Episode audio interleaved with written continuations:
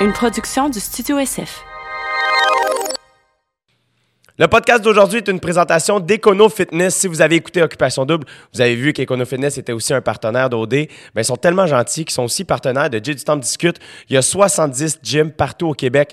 Donc, ça, c'est vraiment pratique. Mettons, moi, en tournée, euh, peu importe la ville dans laquelle je vais, il y a toujours un Econo Fitness. Donc, c'est vraiment, vraiment pratique. Euh, il y a une la carte euh, platine donne accès à absolument tout. Il y a des cours de 30 minutes pour les gens qui sont pressés. Il y a des cours offerts directement dans les écrans. C'est un gym qui est ultra abordable et qui est sans jugement. Merci Econo Fitness, euh, je les aime beaucoup et pendant que je suis à OD, ben je m'entraîne dans la cour des garçons. Donc en plus, ils me suivent en voyage, ils sont vraiment partout. Le podcast est aussi une présentation de coffret prestige. C'est tellement hot ce qu'ils proposent en fait, c'est que il offre un, un coffret cadeau qui contient des expériences. Donc ça va de 39,99 à 400 dollars, 399,99. Donc, mettons que moi, je dis, OK, ben, je mets 100 dollars. Ben, dans le coffret cadeau, il y a pour l'équivalent de 100 dollars de sortie au restaurant, de séjour dans des auberges. Donc, toutes des expériences. Donc, l'idée aussi, c'est de un peu diminuer notre consommation de matériel et de, d'offrir des expériences humaines. Euh, et ce qui est super extraordinaire, c'est que à partir de 100 dollars euh, d'ici au 31 décembre, donc si vous achetez pour 100 dollars, automatiquement, vous allez pouvoir avoir 25 dollars de carte cadeau pour des expériences dans des microbrasseries du Québec en utilisant le code JMB25, MB pour microbrasserie. Donc JMB25 en allant dans le lien sous la vidéo. Donc, euh, merci beaucoup, Coffret Prestige et Econo Fitness et bon podcast.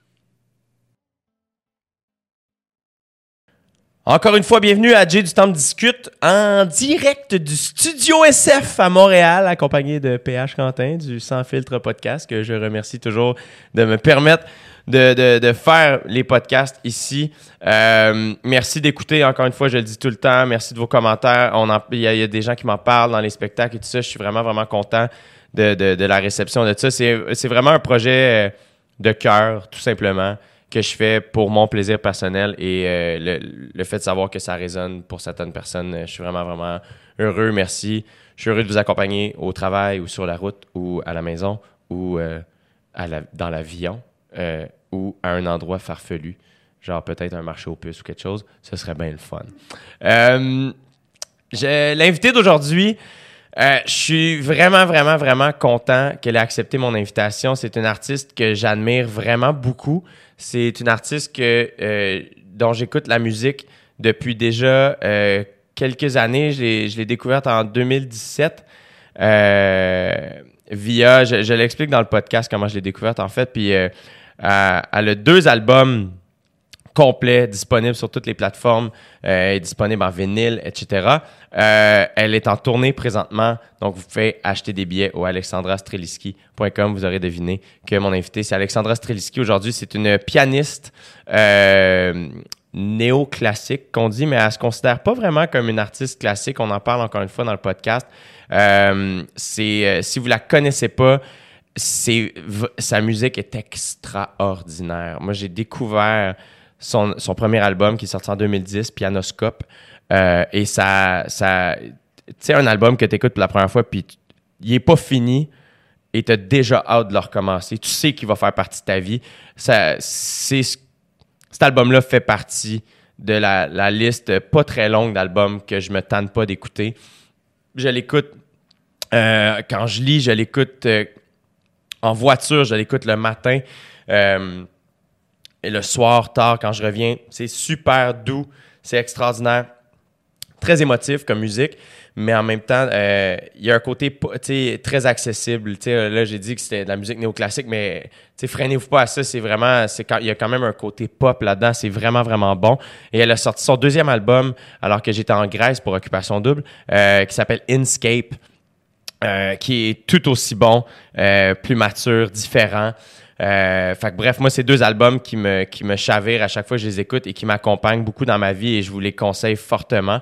Euh, bref, euh, j'en ajouterai pas, la conversation parle d'elle-même. C'est-à-dire que ça, il y, a deux, trois petits moments où, tu sais, vous le savez, le podcast, moi, ce que j'aime du podcast, le charme des podcasts, c'est, c'est le côté un peu très, imparfait. Euh, donc là, ben, euh, il y avait le chien de sa gérante qui était dans la pièce, qu'on salue. Euh, sa gérante était là aussi, Emmanuel. Son chien qui s'appelle Cat Stevens, qui est un magnifique petit chien que, j'aime beaucoup. Déjà, je m'en ennuie. Je m'en ennuie, je vais vous le dire. Donc, bref, elle avait une entrevue téléphonique à faire aussi euh, au, milieu du podcast. Et après ça, sa gérante est partie. Bref, vous allez comprendre qu'il y a des petits moments où on explique, mais il y a eu des petites pauses. Mais vous allez voir, pour vous, euh, ça change absolument rien. Encore une fois, merci d'écoute et surtout bonne écoute. Voici Alexandra Streliski. Vous écoutez présentement dans vos douces petites oreilles. J'ai du temps pour discuter. Merci d'être là. Ouais, c'est Jet Stop qui discute. Ouais, c'est Jet Stop qui discute. Ouais, c'est Jet Stop qui discute. Ouais, c'est Jet Stop qui discute.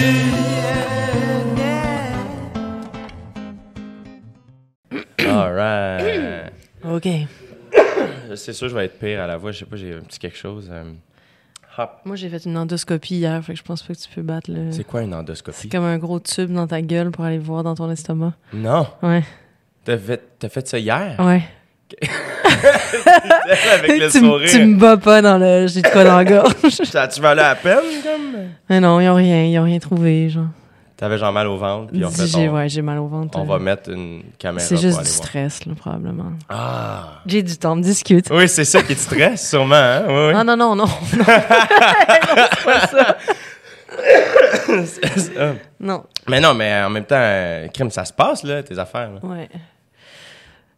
Tu réalises-tu? On, on est commencé, là? Ouais, ouais, on est commencé. OK. PH, PH, c'est une machine, hein, il paye sur record. Il Quand, il il file, il va, puis on- j'ai pas besoin de le regarder, je sais Go, est- spacebar. Voilà. Mm. Euh, oui, ça se passe, mais non, ça se passe tellement que, que je vois rien aller vraiment. là. C'est comme. euh, Puis ça te stresse-tu? Ça me stresse pas, c'est ça, qui, c'est ça qui arrive, c'est que je me rends pas compte que je suis stressée parce que ma tête est full là, puis maintenant que je fais exactement ce que je voulais faire dans la vie, je suis comme. Je suis centrée. Mais ça reste que, ben, tu le sais, tu sais, on, on est dans des jobs où on est constamment obligé de s'adapter. Tu tu sais, tu te lèves le matin, tu n'as pas le goût de faire rien, non, t'es t'es à la télé. euh, Ouais. il faut tout le temps que tu t'adaptes, en fait. Puis je pense que ça, à long terme, ça devient stressant puis fatigant. Euh, fait que c'est un peu, c'est un peu ça. Il faut qu'on ait une hygiène de vie. Puis moi, Dans le fond, ce qui te stresse, c'est pas tant. C'est pas jouer du piano. C'est tout ce qui vient Ouais. avec le succès autour. C'est le, c'est, c'est- je trouve que le plus tough, c'est, euh, c'est gérer le- les gens. Puis dans mon cas, c'est, c'est aussi des gens qui me viennent avec des histoires touchantes, des, des histoires de vie, des histoires de mort, des histoires de maladie. Pas toujours, là. Il y a des gens Ouais. qui, qui écoutent Inscape de manière plus légère aussi. Sauf que dans l'ensemble, j'ai à gérer beaucoup d'émotions humaines. Puis ça, je m'y attendais pas. Ça, j'avais. Ben, j'avais. Je m'étais dit. Quand j'avais peur de monter sur scène, parce que moi, j'ai eu longtemps peur de faire ce job-là. Ah ouais? Ouais, vraiment. Pourquoi? Ben, pourquoi? J'avais peur que- d'être, en- d'être ensevelie dans l'émotion. Ah, L'émotion va me ramasser. Ça va être too much. C'est ça, ça va être trop parce que je suis très sensible comme personne. Ouais. Puis là, je me suis dit, mais si je partage ça, puis j'aimais pas montrer ma vulnérabilité non plus. Non. Fait que c'est sûr que, tu sais, je montre. Maintenant, c'est ma. C'est ce que bon je fais de ma vie. Oui, non, non, mais j'ai juste mis du temps à l'accepter, mais ça a toujours été ma place. Je pense que c'est là qu'il fallait que j'aille. C'est Mhm. juste que j'ai mis du temps à, à faire la, la trajectoire, tu sais. Puis, puis c'est ça. Puis j'avais pensé à l'aspect, je vais jouer de la musique sensible sur la scène. Ça va être émotif, ça va être des moments émotifs. Je le voyais bien que quand je jouais du piano, il y avait de la réaction. C'était pas, ça faisait jamais rien quand je me mettais au piano, tu sais. Ouais. Il y avait soudainement plus de bruit. Puis j'a- j'aimais pas ça. Là. Moi, je mes parents me demandaient de jouer devant du monde. Je disais non tout le temps. Parce que j'aimais pas ça, être responsable du fait que là, oh, tout le monde passe en introspection. Tu sais. Ouais. T'as pas envie d'être ça quand t'es ado. T'as pas envie d'être la personne qui, qui, soudainement, tout le monde pense à ses souvenirs d'enfance. Ouais, ouais, ouais. Puis, euh, donc ça, je m'étais dit, hey, là, ça va être too much, ça va être too much. Puis finalement, j'ai fait la paix avec ça, je l'ai assumé, puis maintenant, je le fais à temps plein. Mais j'avais sous-estimé l'aspect, maintenant, les gens vont m'en parler. Fait que Ouais. là, j'ai aussi le retour du monde. Puis moi, je- de nature, je suis quand même introspecti- euh, introspective. Je vais Ouais. dire introspective. introspective. Et euh, donc, c'est ça. C'est, ça, c'est le nouvel apprentissage que j'ai à faire. Mais c'est un métier d'apprentissage. Tu sais. Ouais, ouais. Tu le sais, là, c'est- nos vies changent du tout au tout. Puis on, tout est nouveau au début. Ouais, mais c'est ça qui est fascinant, en fait, c'est que j'imagine qu'en amont, le but, parce que moi, c'était ça, mais j'imagine que le but au départ, c'est, hey, moi, je veux vivre de ma musique. Puis quand tu te mets à vivre de ta musique, c'est terrifiant.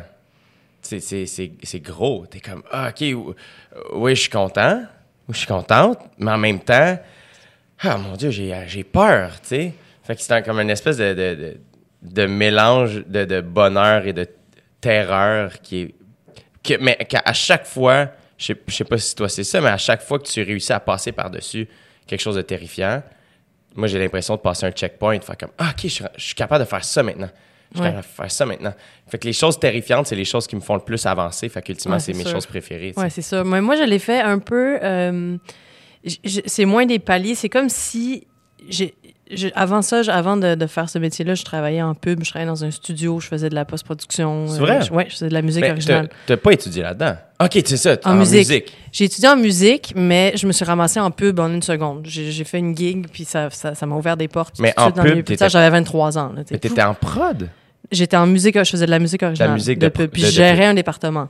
Fait, que- fait, fait, puis je, je- Hey, où la bosse? Elle est Hey. dans le studio en train de jouer quelque chose d'extraordinaire. Ben- J'étais pas, j'étais pas tant là-bas. J'avais une équipe, on était trois, puis on, on travaillait dans une équipe de 30, mais dans un quand même un gros studio qui fait beaucoup de pubs, tu sais. Puis, euh, je me ramassais à, à aller dans les galas, à devoir faire du PR. euh, je suis devenue actionnaire du studio, tu sais. Je suis vraiment, je montais les échelons là, comme euh, quelqu'un qui, qui, qui vit une carrière là-dedans. Puis à un moment donné, mon, corps il a fait, Eh, nope, wrong way, c'est pas par là. à quel moment ça s'est passé, ça? Ça, ça fait trois ans, Non! trois ans et demi, ouais, ouais. Fait que t'avais déjà un album de sortie. J'avais un album parce que ce qui s'est arrivé dans ma vie, c'est qu'à 23 ans, j'ai commencé à faire de la pub. Là, je me suis tannée. J'ai eu besoin de m'exprimer. Là, j'ai fait Pianoscope, qui Ouais. est mon premier. Puis là, après ça, je suis retournée en pub. Là, je suis allée encore plus en pub. Là, je, je- je- je suis rentrée dans le studio à temps plein, 9 à 5. Mais 9 à 5, on n'avait même pas de fin de semaine, on travaillait tout le temps. Puis là, là j'ai continué, à, dans le fond, à pas, pas apprendre ma leçon de genre... Mais t'étais-tu heureuse? Ben, j'étais heureuse par moment. J'ai- J'aimais mon travail. C'est cool de faire de la pub. Il y a quelque chose de, de, de- Puis je faisais pas juste de la pub non plus. J'ai fait des longs métrages, documentaires, euh, tout ça. Mais que j'avais toutes sortes de musique. projets, tu sais. Ouais, j'étais Ouais. tout le temps en musique. Puis tu fais un peu de chorale un moment donné. Le lendemain, tu fais une samba. Le lendemain, tu fais une étude de genre de, de musique médiévale. Puis, la- puis je faisais beaucoup de piano. Je faisais beaucoup de pièces. euh, Ouais. Tu sais, les pièces qui te font brailler dans les pubs. là Ouais, ouais, ouais. ça. Mais ça, ça a fait la même chose. J'ai frappé le même mur, puis là, je l'ai frappé solidement, tu sais. Puis, euh, puis donc, j'ai, moi, j'ai pas vraiment eu le choix. Ça a fait comme, hey, c'est pas là ta place. Puis ça me, mon corps a juste arrêté. Il a fait, il a fait le bacon. Et pourquoi tu penses que deux fois, comme tu t'es rendu à bout pour pas aller vers ce que ton corps te disait? Mais je, juste parce que je suis têtue, je pense, puis parce que j'avais peur. Ouais. J'avais super peur de faire ça. Je, je savais que ça allait faire quelque chose. tu sais. Je le sentais parce que Pianoscope, je l'ai juste mis sur Internet, puis ça s'est rendu aux Oscars. J'ai rien fait, là. J'ai rien fou. fait. C'était juste comme ça. C'est juste parce que les gens. Le moment où j'ai posté un clip de prélude sur le net, puis ça, ça a été partagé, genre, je sais pas, 3000 fois. Là, j'ai fait comme, OK, Puis tu t'attendais pas à ça tout. chose, il va se passer quelque chose. Non, pas du tout. Puis j'ai rien fait non plus. J'ai continué ma vie. J'ai- j'ai- là, j'ai- j'ai j'ai avancé. Je me suis mis à travailler dans l'autre studio. Puis, puis, puis c'est pour ça que je me disais, ah, je pense que si je décidais de me lancer à temps plein là-dedans, puis je voulais faire un deuxième album, je voulais faire un deuxième album. C'est ça qui, qui a fini par me gruger. Mais ça, comme n'importe quel artiste, quand tu fais pas ton... Tu sais, quand tu crées pas ton prochain album, ça fait mal. Ouais. Mais moi, en plus, j'avais une autre job, puis je travaillais beaucoup, puis je travaillais surtout pour faire de la commande, fait que je travaillais pour les autres. Ouais. Puis, puis pour faire de la pub, là, à la fin, ça manquait de sens pour moi. là, Ouais, tu sais, ouais, ça manquait cruellement de sens. Euh, c'est ça, ça m'a rattrapé. Puis à ce moment-là, j'ai quand j'ai pris ma décision, OK, je le fais, je l'ai prise, ma décision. Fait que, tantôt, on parlait de faire des choses en, en pilier, Ouais. en palier, je veux dire. Ça, moi, ça a été plus comme d'un coup. Ça a été comme, j'ai pris, j'affronte mes plus grandes peurs, puis j'y vais. Puis, puis depuis, c'est juste, euh, ça, ça déboule, tu sais. C'est, j'aime tout. On va, on va reculer, mettons, au début pour qu'on comprenne comme ta vie. T'as grandi à Montréal? J'ai grandi à Montréal. J'ai grandi à Hudson en partie, puis après on est parti à Paris, puis après on est revenu à Montréal. Fait que j'ai parti Comment ça, vous êtes promené comme ça? euh, parce que mon père, euh, il, a, il a décidé qu'il y avait une, une- une opportunité de travail en France. Fait qu'on est parti à Paris. Fait que moi j'ai fait mon primaire à Paris. OK. Fait que genre, ma deuxième langue c'était le japonais, là, genre qui nous Non! enseignait là. ouais. Ah ouais? C'est vraiment. euh, T'as-tu aimé Paris? Tu te souviens-tu? Ben moi, je me souviens, tu sais, j'étais petite, là, fait que je me Ouais. souviens d'aller acheter des chouquettes puis des crêpes au sucre à- à- après l'école. Tu sais, moi, c'est ça mes souvenirs, puis mes amis, comme n'importe quel enfant. Fait que, mais oui, j'aime Paris, puis j'y re- j'y retourne souvent, mais j'ai une relation un peu amoureuse avec, euh, avec Paris. Tu sais, partout en Europe, je suis bien, mais là, dès qu'on arrive en France, je suis comme... Hum, il y a quelque chose, je me sens bien et en même temps pas bien. Tu sais, tu sais, comme quand t'es dans ta famille, il y a quelque chose qui te gosse, ça te gosse plus.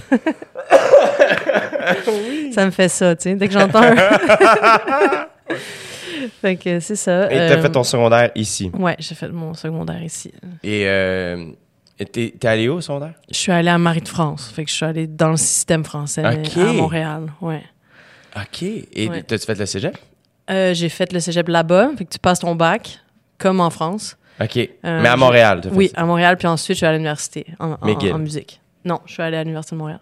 Ah oui? Ouais. OK. En musique. Ouais, j'ai fait McGill. J'ai fait toutes mes études de conservatoire en piano classique à McGill pendant que je faisais mes, mes, mes études euh, à Marie de France. Puis après ça, je suis allée à, à l'UM. Et le piano, qui t'a initié au piano? le- C'est euh, c'est moi qui ai demandé de, de jouer d'un instrument. T'avais vu ça où? Ah, t'as Je demandé. sais de pas, j'avais j'avais comme le, le urge de, de, de jouer quelque chose. Puis j'ai dit à mes parents, ben, je voudrais ça, jouer, je voudrais jouer d'un instrument de musique. Puis mes parents, ils ont demandé à François Dompierre, qui était, qui était un ami de mon père, qui était un compositeur Ouais. euh, quand même connu au Québec. Ouais, ouais. Puis François, il a dit, ben, mettez-la au piano, tu sais, parce que après, elle va avoir le choix de se diriger.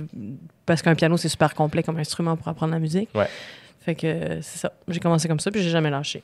Et euh, tantôt, tu disais que, tu sais, ado, de jouer du piano classique puis que tout le monde soit, tu ému. Ouais. C'est pas ça que tu veux. Est-ce que quand même, visiblement, t'aimais, t'aimais faire de la musique? Ça a jamais été pas cool pour toi, dans le sens où c'était, ça. Non, quand j'étais ado, j'ai failli lâcher. Ah ouais? hein? Ouais, ouais, ouais. Je pense que j'avais 14 ans ou 15. Là, ça, c'est tough. Ça, c'est les années tough quand tu fais de la, quand tu, tu joues de la musique classique, là, tu sais. Euh, mais ma prof m'a pas laissé lâcher. Elle m'a laissé comme skipper, euh, je sais pas, trois semaines de cours. Puis là, elle a, elle a appelé chez nous. Puis elle a dit, je pense que tu fais euh, une des plus graves erreurs de ta vie. Ah c'est- c'était qui ta Ouais, prof? C'était, elle s'appelait Kathleen Tucker. Elle est décédée aujourd'hui, malheureusement.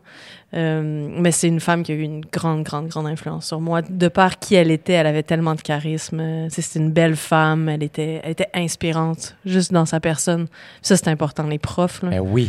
Mais, mais oui, ado, c'est tough. Ado, c'est vraiment tough. Puis elle, visiblement, elle avait vu quelque chose en toi, elle le savait. Ouais, je pense qu'elle avait reconnu une certaine sensibilité. Puis, j'ai, puis ce qui est drôle, c'est que j'ai failli réarrêter plus tard. Et c'est elle qui était plus rendue ma prof, mais c'est elle qui me faisait passer mes examens à McGill. Puis elle m'a donné la meilleure note de toute ma classe, ce qui fait que j'ai joué dans le, le Pollack Hall, qui est une espèce d'énorme salle. Puis j'ai joué une pièce toute douce. Puis à la fin de cette pièce-là, il y a eu un, moment de silence, un genre de 30 secondes de silence, très très long, avant que les gens applaudissent. Puis là, je me suis dit, OK, je peux pas arrêter de faire ça. Mais là, j'allais encore arrêter. Fait que c'est deux fois elle qui m'a qui m'a remis sur le chemin de la musique, tu sais. C'est fascinant, ouais. En amont, tu voulais lâcher, et même dans ta vie professionnelle, deux fois aussi. Ouais, non, ça m'a rattrapé, c'est ça. Mais c'est, c'est drôle comment. euh, c'est comme si Sidney Crosby avait pas voulu jouer au hockey. Tu sais, tu comprends Ouais. dans le sens où il y a quelque chose de. euh, ce, qui- faisait. Je pense, du moins, là, c'est peut-être la psychopop, là, mais ce qui a fait. Ce qui fait ton succès est, est une, une- Parce qu'il y a le talent puis il y a le travail, là, tu sais. Et visiblement, tu as les deux, mais on dirait que ce qui a fait ton, ton succès, c'est ta sensibilité. Et c'est aussi ta sensibilité qui te freinait à plonger là-dedans. Ouais, absolument. Mais, je- mais je pense que c'est. Je dois pas être la seule là-dedans. Ben. Quand t'es. Tu t'es comme traversé par un, un don. Il faut que tu décides, faut que tu aperces. Il y a ton don, puis il y a toi. tu sais. Mhm. Puis toi, faut que tu te mettes au service de ça. Puis ça, c'est, ça, c'est une décision Ouais. qui, pour moi, a été longue à prendre. Je suis tu sais, clairement têtue parce que ça, ça, la vie a fait que j'aurais pas, j'aurais rien pu faire d'autre. là. Moi, j'avançais plus. Physiquement, j'avançais plus. Tu sais, fait que j'ai même pas eu le choix. Là. C'était là. Puis je le savais que c'était là. Euh, Puis mettons tes parents, tu sais, euh, a bien des parents qui sont comme, hey, attends, l'art, c'est dans, tu comme, mais toi, tu parles d'un don, est-ce que tes parents étaient conscients de ça, est-ce qu'ils te- t'encourageaient vers ça ou ils, Ouais, ouais, ouais. Mes parents, je- tu sais, mes parents, ils attendaient, là. Bon, OK. Travaille encore en pub, tu sais, tout- dans le sens. Mon père, on, est allé à Strasbourg il y a, quatre ans. Je, suis allée avec lui parce qu'il dans une affaire d'universitaire, puis j'ai donné une petite conférence.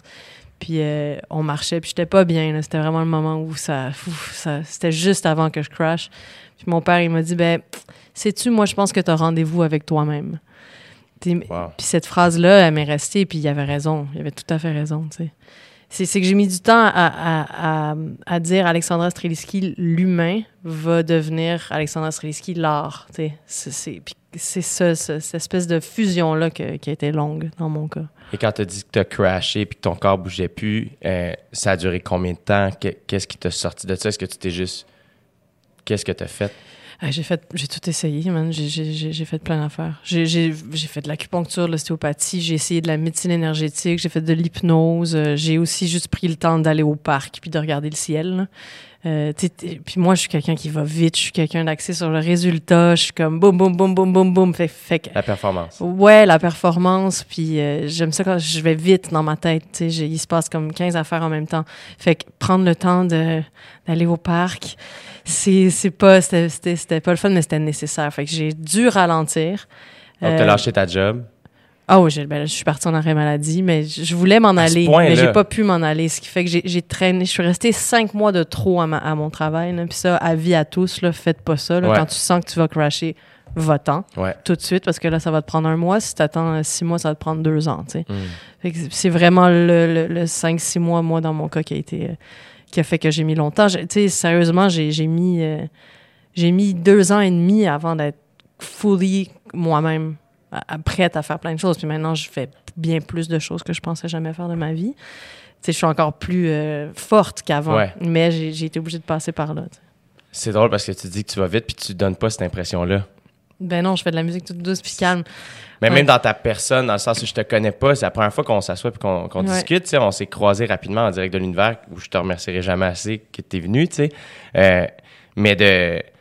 Tu sais, comme j'ai regardé quelques entrevues que tu as faites, ou tu sais, j'ai j'ai écouté une couple de trucs, puis évidemment, j'écoute ta musique comme avant même de, de connaître ton histoire et ta personne. Tu sais, moi, Pianoscope a fait partie de, de ma vie, Ah puis m'a aidé à, à- à- à passer des moments. euh, moi, en fait, j'ai entendu de la manière que je t'ai découverte, c'est euh, j'ai j'ai- j'ai écrit un court roman.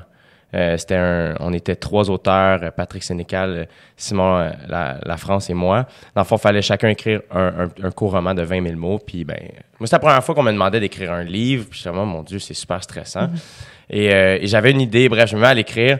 Et c'est pendant que j'étais à Bali que je devais le rendre. Puis là, ça marchait pas. J'avais l'histoire, j'étais presque à la fin, mais là, j'étais pogné. Et euh, je, je reviens de Bali et je m'en vais faire le shooting photo avec les deux autres auteurs pour la quatrième de couverture.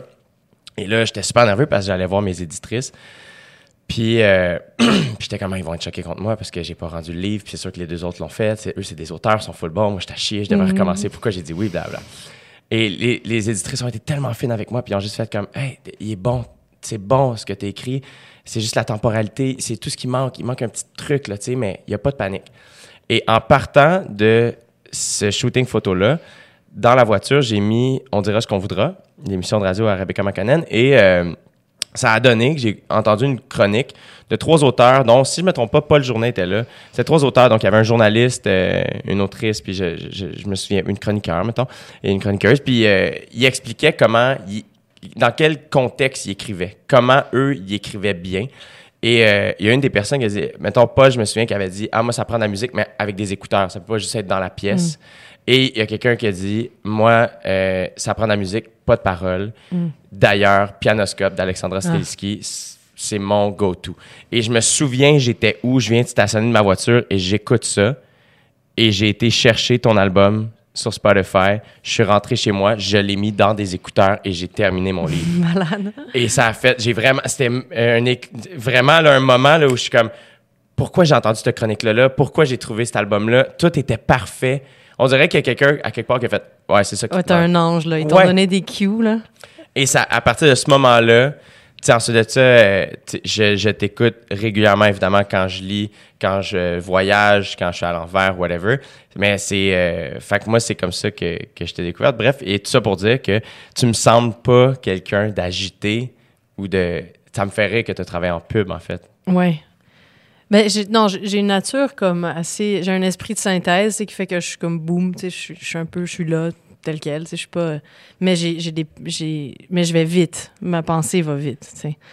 Fait Ben, c'est parce que euh, je- visiblement, t'es es, talentueuse, t'es intelligente pour, pour créer de la musique comme tu fais. Ça prend une certaine forme d'intelligence qui fait en sorte probablement que t'es capable d'aller à un rythme accéléré. Ouais, c'est ça. Je sais pas. Je sais pas. Je sais pas trop c'est quoi, mais euh, moi, je pense que des fois, je me dis, je me faisais la réflexion hier. Je me suis dit, peut-être que je fais cette musique-là parce que j'en ai besoin, parce que je vais, je vais vite dans la vie. Puis j'ai, puis des fois, je suis rough, puis j'en ai besoin de douceur. Fait qu'avant tout, c'est- c'est c'est pour moi que je le fais. Puis là, je me suis rendu compte que ça faisait, ça produisait le même effet sur plein de gens. Euh, Je pense que c'est le bon point de départ, en fait. Moi, Ouais, j'ai commencé ben, à je être drôle la journée où je me suis fait rire, Ben, c'est ça. Moi, je, je, je pense qu'on est le, c'est le seul repère qu'on a. C'est est-ce que tu, est-ce que toi, tu trouves ça beau? Est-ce que tu trouves ça drôle? Euh, puis à partir de là, tu crées. La job de l'artiste, c'est de regarder le plus, plus loin à l'intérieur de lui-même. Ouais. Pour- puis après, c'est, c'est là que ça touche les autres. Puis avec ce que tu as vécu, tu sais, justement, d'être en arrêt de travail, de devoir, de physiquement, ton corps te demande de, de te ralentir puis de te poser des Mhm. questions, Mhm. c'est sûr que ça transparaît dans ta musique. Parce que tu n'as pas eu le choix de te, de te poser ces questions-là puis de, de creuser en toi. Non, c'est ça. C'est que, dans le fond, survie, Inkscape, par rapport à Pianoscope, ben, il y, a- il y a huit ans entre les deux. Fait que Inkscape, il est beaucoup plus mature. Puis ça, ça a été un arrêt de travail. Pour moi, ça aurait pu être d'autres choses. Mais c'est, une, une expérience de vie qui fait que je suis devenue... Je suis comme devenue un adulte, en fait. Ouais. Pianoscope, je ne l'étais pas encore. Puis Inkscape, c'est un album de, de début d'être un adulte. Mais il y a quelque chose. euh, le pire, c'est que je me sens de la même manière par rapport à. Ça, on dirait que ça me rassure de t'entendre dire ça parce que mon premier show, je le termine, puis euh, il y a une partie de moi qui fait comme Ah, c'est le Jérémy gamin. Tu sais, comme on- je suis prête à, à tourner la page, puis ça va être quoi le Jérémy adulte? Le, le- le deuxième show, j'ai comme des visions où j'ai des des couleurs ou des puis je suis comme ah faut aller vers quelque chose tu sais Et- mais en même temps il y a quelque chose de vraiment le fun dans le premier album il y a quelque chose de raw il y a quelque chose de, de candide Ouais, je pense de- que tu sens l'espèce de potentiel dans les Ouais. premières œuvres. Tu, sais, tu sens. Tu sens. Ouais, c'est brut. T'as Ouais. raison. C'est comme c'est. Tu, tu sais ce que ça peut devenir, mais tu l'entends de manière super brute. c'est ça qui fait en sorte que tu sais je pense que tu sais mettons moi les, les bands ou les artistes que j'écoute beaucoup souvent tu sais si puis je je suis pas un professionnel là, mais tu sais des fois il y en a t'es comme ah après à un moment donné c'est comme ah mon dieu il y a plus le Ouais. le kick du début, mais tu retournes au premier album, c'est comme, ah, je pense que des fois, faut retrouver, faut jamais oublier cette, cette espèce de Ouais, naïveté-là, peut. cette essence-là, tu sais. Ouais. Ouais. Ouais, parce que c'est comme un condensé de. Tu sais, moi, Pianoscope, il y a comme 12 albums dedans. Là. Une toune, ça peut être quatre tounes. Ouais. Parce que je faisais comme telle, telle affaire, après je passe à telle affaire, telle affaire. C'est comme il y a plein d'idées à l'intérieur de chaque pièce. Comment tu l'as créé, cet album-là? Oh, c'était des, c'était des riffs que j'avais euh, emmagasinés depuis longtemps. Moi, je, je m'assois, puis là, après ça, il y, a un- il y a un riff qui se met à comme m'obséder un peu. Puis là, je, je, passe, je fais d'autres choses. Là, il revient six mois plus tard. Puis à un moment donné, je me suis dit, OK, ben, je vais prendre tous ces riffs-là, puis je vais, je vais le structurer, puis je vais en faire, en faire quelque chose. Mais tu sais, je l'ai fait avant tout parce que je déménageais de chez nous, puis je voulais que ma mère elle puisse écouter mon piano, parce que ça lui faisait de la peine que je joue plus du piano dans la maison, tu sais. Wow! Puis je me disais, ah, je fais de la pub, ça me tente plus trop. Je me dis, je vais mettre mes tripes sur un album. Puis après, peut-être qu'il y a un réalisateur dans l'univers qui va m'appeler, mais pour ce que moi, je sais faire de plus, euh, que j'aime le plus, c'est ce qui fait le plus triper puis ce qui est le plus naturel. Il y, a, que il y a deux affaires là-dedans, je, veux- je veux comme pas passer à côté. C'est que quand tu dis que tu as des, des riffs, là, est-ce que tu les enregistres audio? Est-ce que c'est juste tu t'en souviens, la- ta- ta- tes doigts s'en souviennent? Ouais, c'est ma, ben, non, j'enregistre rien, j'écris rien. C'est c'est juste, c'est c'est comme une sélection naturelle d'élimination qui fait que ça devient catchy à la fin parce que mon cerveau se souvient juste du bout de catchy. Euh, fait que ça, il y a comme un, un processus de, de Ouais, de- une espèce de, de ch- ch- sélection naturelle. sélection naturelle. Ouais, c'est ça exactement. Parce que j'en oublie les, les bouts qui sont pas mémorables, je les oublie. Euh, puis c'est ça, puis ça revient. Puis il y en a y des fois, tu sais, Burnout Fugue par exemple, là, Ouais. sur mon album euh, Inkscape, Inkscape. là, ça je l'ai. euh, C'est sorti, c'est un élan de colère là, cette tune là. C'est comme j'en avais besoin là, tu sais. Elle est sortie là, en quatre jours, là, je la jouais là, compulsivement jusqu'à ce qu'elle se structure puis qu'elle soit comme ça puis elle a pas bougé depuis il y en a d'autres plus tôt ça plus tôt je l'ai joué pendant quatre ans cinq ans sans jamais trouver j'ai failli même pas la mettre parce que j'étais ça faisait je sais pas je trouvais pas la forme finalement c'est une des tunes les plus populaires de mon album. Ouais. ouais C'est donc bien le fun. OK, fait que, euh, non, mais là, t'as quand même créé un album, mettons, on comprend Pianoscope, là, Ouais. où euh, jusque-là, tu jouais, tu jouais de. Comme la musique classique, là, euh, est-ce que c'est. Avant, avant, avant d'a- d'aller dans la musique classique, j'avais une autre question par rapport. Quand tu dis, ah, là, j'ai un album, d'un coup, qu'un réalisateur veut. euh, toi, t'as- comme, comme, tu l'as enregistré de ton bar, puis t'as cogné à des portes. Comme, comment t'as fait pour réaliser ton album?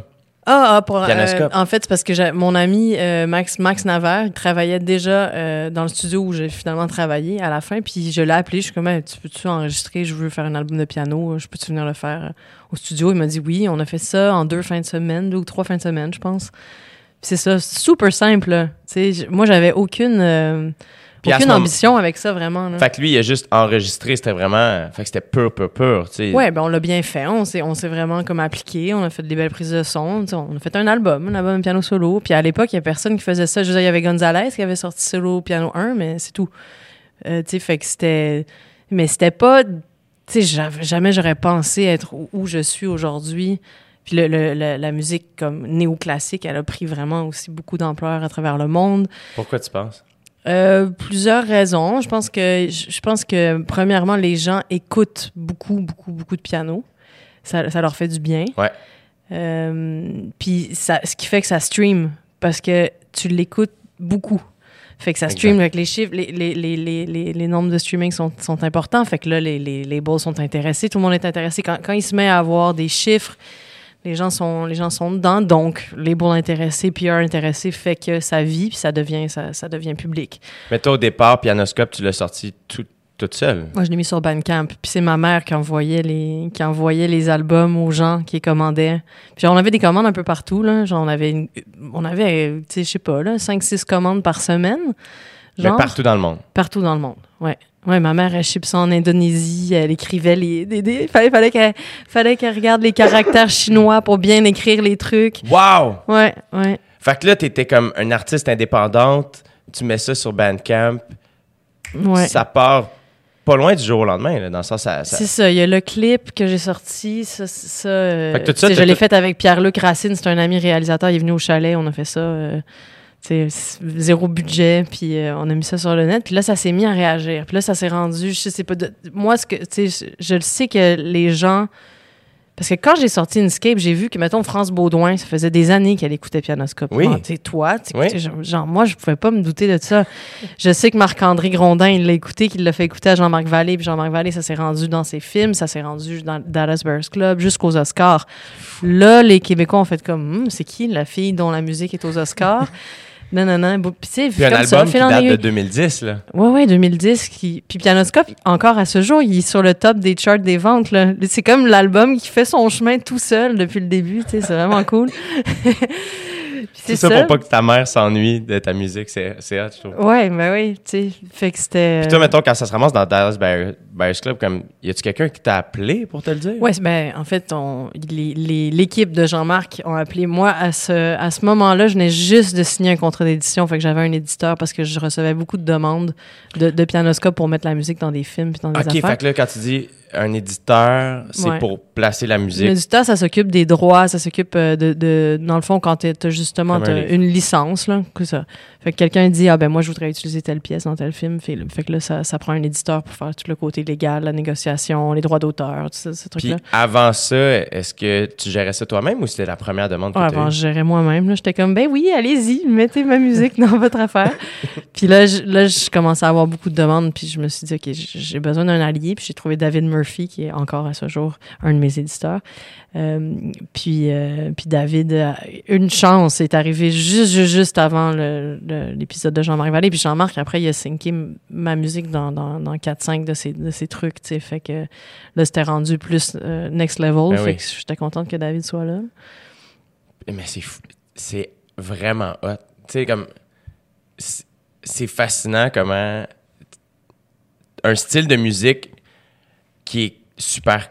Ça se dit, c'est classique, mais on s'entend, il y a, il y a- il y a quelque chose de très noble, mais on dirait que tu. Mais oui, puis non, c'est une instrumentation classique, c'est du piano solo, mais ma musique, elle, elle est, elle est pas classique. C'est comme un mélange de pop, de musique de là, c'est là où film. j'allais. C'est- c'est c'est pas de la musique classique. Moi, je trouve pas que c'est de la musique classique. C'est sûr que mon influence, mon background, ma technique, c'est de, c'est- c'est de la technique classique, mais c'est comme du très, très pop classique. Mais c'est là j'allais, c'est ça qui est le fun, c'est que j'allais dire, tu l'as comme amené dans la pop, puis c'est c'est là où je trouve ça le fun que l'adolescente qui, qui qui était pas certaine de vouloir faire ça, finalement, il y a des ados qui écoutent ça, tu sais. Ouais. Ouais, ouais, ouais. Ben oui, puis tu sais, je veux dire, Mozart, c'est un artiste pop de son temps, là, tu sais. Ouais. Puis un jour, ben, il y a eu un clivage entre euh, le classique puis d'autres, puis la musique classique est devenue tellement élitiste que genre tu lis le titre puis tu te sens con juste en lisant le titre. Écoute, je touche comme Marge Simpson qui fume, ça n'a pas d'allure. Mais tu parce vois, qu'on fume des grosses clopes ici, Ouais, c'est ça le que les gens pas, là. On mais fume des blondes il fait froid au Québec comparativement à l'Afrique du Sud, ma, ma gorge n'a écopé. Ah. Mais il y a, il y a une affaire, j'avais une question à, à te poser par rapport à la musique classique où justement je me sens con puis j'aimerais ça apprendre. Euh, quand c'est écrit, mettons, concerto euh, en D majeur, Mhm. c'est quoi, c'est quoi? Dans le sens où, Sérieux, mettons, je suis comme vraiment pas la bonne. Genre, Non? je sais que je peux avoir la gueule de la fille qui connaît la musique classique, mais je suis tellement, j'étais tellement une mauvaise élève à ce niveau-là, là, genre. Mais un concerto, c'est une forme, fait que ça veut dire, euh, c'est un- c'est une forme en trois mouvements où est-ce qu'il y a un instrument soliste puis un orchestre qui accompagne. OK. Puis D major, c'est la, gamme, c'est Ré majeur. mais Fait qui fait en sorte que euh, tu peux. C'est votre manière de. f- euh, Puis peut-être que c'est une question super stupide, là, mais est-ce que c'est votre manière de faire des genres de cover, mettons, de Mozart, de faire Mozart l'a fait en telle gamme, mais moi je veux la faire en telle gamme, c'est ça? Eh, je sais pas, parce que sérieux, je fais tellement pas ça, là. Non, c'est ça. Mais, mais c'est. Non, c'est c'est- c'est une forme. C'est comme si moi, je décidais que, par exemple, je vais faire comme trois de mes tunes, je vais les mettre les trois ensemble, puis là, ben, je vais- C'est des formes. C'est Ok. c'est- c'est- c'est comme dire. euh, c'est comme dire que tu écris une nouvelle ou un essai ou un roman ou un recueil de poésie. Ok. C'est exactement ça. OK, parfait. OK, c'est une déclinaison. C'est ça. Ok. C'est ça. Mais ça, tu vois, ça, c'est exactement tout le vocabulaire que moi, je veux pas employer. Euh, je, je joue un peu avec ça. J'ai appelé Burnout Fugue. C'est une fugue. Une fugue, c'est comme tu as plusieurs voix en même temps, plusieurs voix mélodiques. Puis moi, c'était une métaphore avec plusieurs voix, ta tête qui rumine quand tu es en burnout. Ouais. Tu as plein d'affaires, ta, ta tête, elle n'arrête pas. Puis, puis à un moment donné, ça explose. Euh, mais c'est lourd, je trouve, ce vocabulaire-là. Puis, puis moi, je m'associe pas tant à ça. Est-ce que le milieu classique, euh, est-ce que, est-ce que tu te sens pas accepté ou y a- y a- y a-t-il une tension ou c'est tout ça est bien assumé puis tout le monde est bien d'accord ou? Ben, on est, on est comme des hybrides un peu, là, tu sais. Je, je- moi, je suis, je suis ni une artiste pop. Je vais être la, la figure classique de la- du milieu pop, puis je vais être la, la figure pop du milieu classique. puis t'aimes-tu ça? C'est cette- pas mal. Mais je, je, je- moi, ça fait longtemps que j'ai accepté que j'étais comme le vilain petit canard là, qui fit nulle part. j'ai été obligée de, de, de me dire, OK, moi, je suis comme un peu un, un hybride. Tu sais, j'ai- j'ai- j'ai- je suis née au Québec, mais j'ai étudié en système français. Euh, tu sais, je, je, fit pas dans des cases. Puis c'est correct. Puis maintenant, j'en ai fait une force de Ouais. pas être dans des cases. Parce que quand t'es pas dans des cases, tu peux aussi être dans toutes les cases. Euh, mais faut que tu inventes ton chemin. Il faut, faut, faut humainement que tu, tu sois game d'être différent. tu sais. Mais, mais être différent, c'est une force. Ouais, absolument. Mais ça prend du temps à assumer, puis c'est prend du normal. temps. Oui, parce qu'on veut fitter, on veut tous fitter in, on veut tous être comme les autres. Puis, puis on sent la, la- Moi, je voulais tellement être comme les autres. là. J'ai passé du temps à, à me dire, mais je l'ai jamais été. Je l'ai jamais été. Puis aujourd'hui, je suis juste comme, bon, ben voilà, tu sais. Je suis à ma place. Je, je suis pas comme les autres, officiellement, Oui. de manière publique. Ah, mais c'est sûr que ça fait du bien, par exemple, ce sentiment-là. Ouais, ben c'est comme oui parce que c'est comme un enlignement. T'es comme ok, ben, ça a toujours été ça, je le sentais, ça tirait avant, maintenant ça tire plus. Maintenant c'est maintenant c'est plus l'assumer puis comme je disais tantôt s'adapter à différentes situations puis à, à, à dealer avec la réalité de c'est quoi vivre cette vie là. Puis, euh, quand tu t'es installé pour faire Inkscape, tu sais, bon, t'avais fait Pianoscope en deux fins de semaine, c'était une- t'étais comme toute seule avec ton ami réalisateur, il y avait quelque chose, une grande, grande liberté, euh, une innocence, mais dans le bon, dans le bon sens. Mais là, ton deuxième album, là, j'imagine qu'il y avait, un label peut-être qui était là, il y avait du monde, il y avait des yeux qui te regardaient. Est-ce que tu sentais une pression ou au contraire, pour toi, c'était une libération? Faire, hey, moi, je, là, je suis sorti de ma job, j'ai passé un deux ans vraiment tough et là, je fais ce que j'ai besoin de faire? Mais j'ai pas eu, j'ai eu la chance de pas avoir cette pression-là parce que quand, euh, parce que Inkscape, il était déjà enregistré dans le fond. Euh, le- le- au moment où j'ai, euh, rencontré ma gérante, qui est encore ma gérante aujourd'hui, qui est dans cette pièce en Oui. ce moment en train de fumer des gros battes en arrière. J'espère qu'il y a des gens qui vrai. nous croient. Ouais, c'est ça juste pour clasher encore plus Oui, avec l'image classique, tu sais. Euh, mais c'est ça, euh, euh, quand, quand, euh, quand on s'est rencontrés avec Emmanuel, là, c'est sûr que là, Manu, elle a, elle a cogné à plein de portes. Il y avait, il y avait de l'intérêt de, de plusieurs labels. Euh, mais Inkscape, il était déjà presque terminé, tu sais. Dans- Fait que j'ai pas eu cette pression-là. Je vais l'avoir plus là, je pense. Pour le prochain? Ouais, pour le prochain. Parce que là, parce que là, Inkscape a connu un certain succès, puis euh, j'ai un label. Fait que là, c'est c'est- c'est- c'est quoi la suite? tu sais? Fait que à voir, mais je pense que je vais avoir la même démarche. C'est juste de, comme on disait tantôt, de regarder le plus loin à l'intérieur de, de moi. C'est ça qui est le fun, je pense, avec euh, ta forme d'art, euh, c'est que ça demeure très, très, très personnel. Dans le sens où j'imagine que tu joues du piano pour toi, quand tu le sens, c'est un échappatoire, puis par la bande, ben, ça devient des chansons qui résonnent dans le cœur des gens, qui font en sorte que ton album, ton processus demeure le même, j'imagine, dans le sens où c'est chez vous avec tes affaires puis tes riffs qui que Ouais. tu découvres toi-même. Ouais, tout à fait. C'est juste que je suis jamais chez nous. Enfin, en ce moment, c'est ça mon, mon, mon challenge. Puis sur la route, j'ai pas, je peux, moi, je peux pas composer dans le tour bus. Il y a pas de piano. Fait que Ah. j'ai, le, le défi de, de pas être chez moi. Mais là, tu vois, genre une, une couple de, de mois où est-ce que je tourne au Québec. Fait que ça, c'est cool parce que je vais pouvoir revenir à Montréal durant la semaine. Fait que je vais peut-être avoir un petit peu plus de temps. Euh, mais oui, c'est juste ça le processus, puis c'est le même. là. C'est c'est- L'affaire, le, le- le piège, c'est comme Ah non, les gens l'attendent. Ah, est-ce que ça va être aussi bon qu'Inkscape? Ah, est-ce que ça... Mais ça, c'est le piège de tous les artistes. Là, Ouais. Si tu te mets à regarder vers l'extérieur, à, à te dire, OK, si tu penses trop au regard des autres, mais en général, c'est le piège. Là. Si tu vis ta vie en pensant trop au regard, au jugement que les autres vont poser sur toi, tu seras pas, tu seras pas bien. Non, non, non. Tu seras pas toi-même. Est-ce que tu es du genre à être picky puis il faut que tu joues sur un certain type de piano? Non, je suis pas. euh, je- je- tu sais, ça m'arrive d'avoir un clash avec un piano puis d'être un peu en tabarnak, là, mais, Ouais. mais je vais. Je suis pas. Ça fait pas partie de ma personnalité d'être comme je veux un Steinway 9 pieds ou rien d'autre. c'est pas moi. Je. J'ai, des critères parce que j'ai une scénographie dans mon spectacle, puis je, joue pas sur un piano droit, par exemple, parce que mon show est pas créé comme ça. Ça, ça pourrait être le cas dans un autre spectacle, Ouais. mais pour celui-là, ben c'est ça, ça demande un, Comment tu as créé ton spectacle? Je suis allée avec des amis à moi qui, qui sont dans le cirque. Le, le cirque Le Roux, ça s'appelle. Ils sont en France. Su- Wow. Super beau ce qu'ils font. Là. Comment C'est tu as vraiment rencontré ces gens-là? Je les ai rencontrés dans ma vieille coloc quand j'avais 23 ans. Puis euh, c'était, c'était des. Moi, j'étais dans une espèce de coloc euh, bohème. Là. On était huit. euh, puis avec des artistes de cirque. Puis, puis Wow! des musiciens. Puis, Et toi, le euh, matin, tu te levais et tu t'en allais travailler en pub? Non, ben ça, c'était plus vers la fin. Mais. euh, Wow! Mais oui. ouais, c'est un peu ça. C'est Au bien début- hot. Mais au début, j'étais en pige à la pub, fait que je travaillais comme de mon, de Euh, mon ouais. studio. J'avais même pas de studio, là. C'est c'est le moment? Ouais. Dans deux minutes, parfait. Hey, je vais te laisser. Tu as une entrevue téléphonique à Ouais, faire à ouais. 11h. Tu es tellement occupé, mais euh, on revient dans, quand ça va être fait. Ça marche. Il n'y a pas de problème. Après la pause. Après la, la pause qui n'en qui La n'en sera pas une. Oui, c'est ça. On est de retour, mais ben, je pense que pour les auditeurs, il y a, il y a eu une seconde. Oui, c'est rien Mais, passé dans leur vie. On- on- pendant que tu faisais ton entrevue téléphonique, je parlais avec Emmanuel, ta gérante, puis on, on a réalisé que euh, on jouait à la même salle de spectacle en fin de semaine. Ben oui, c'est malade. Moi, je joue samedi à Et moi, je joue toi, dimanche. Et dimanche. Mais le pire, c'est que t- Je suggère, qu'on- tu me laisses un code secret quelque part sur la scène.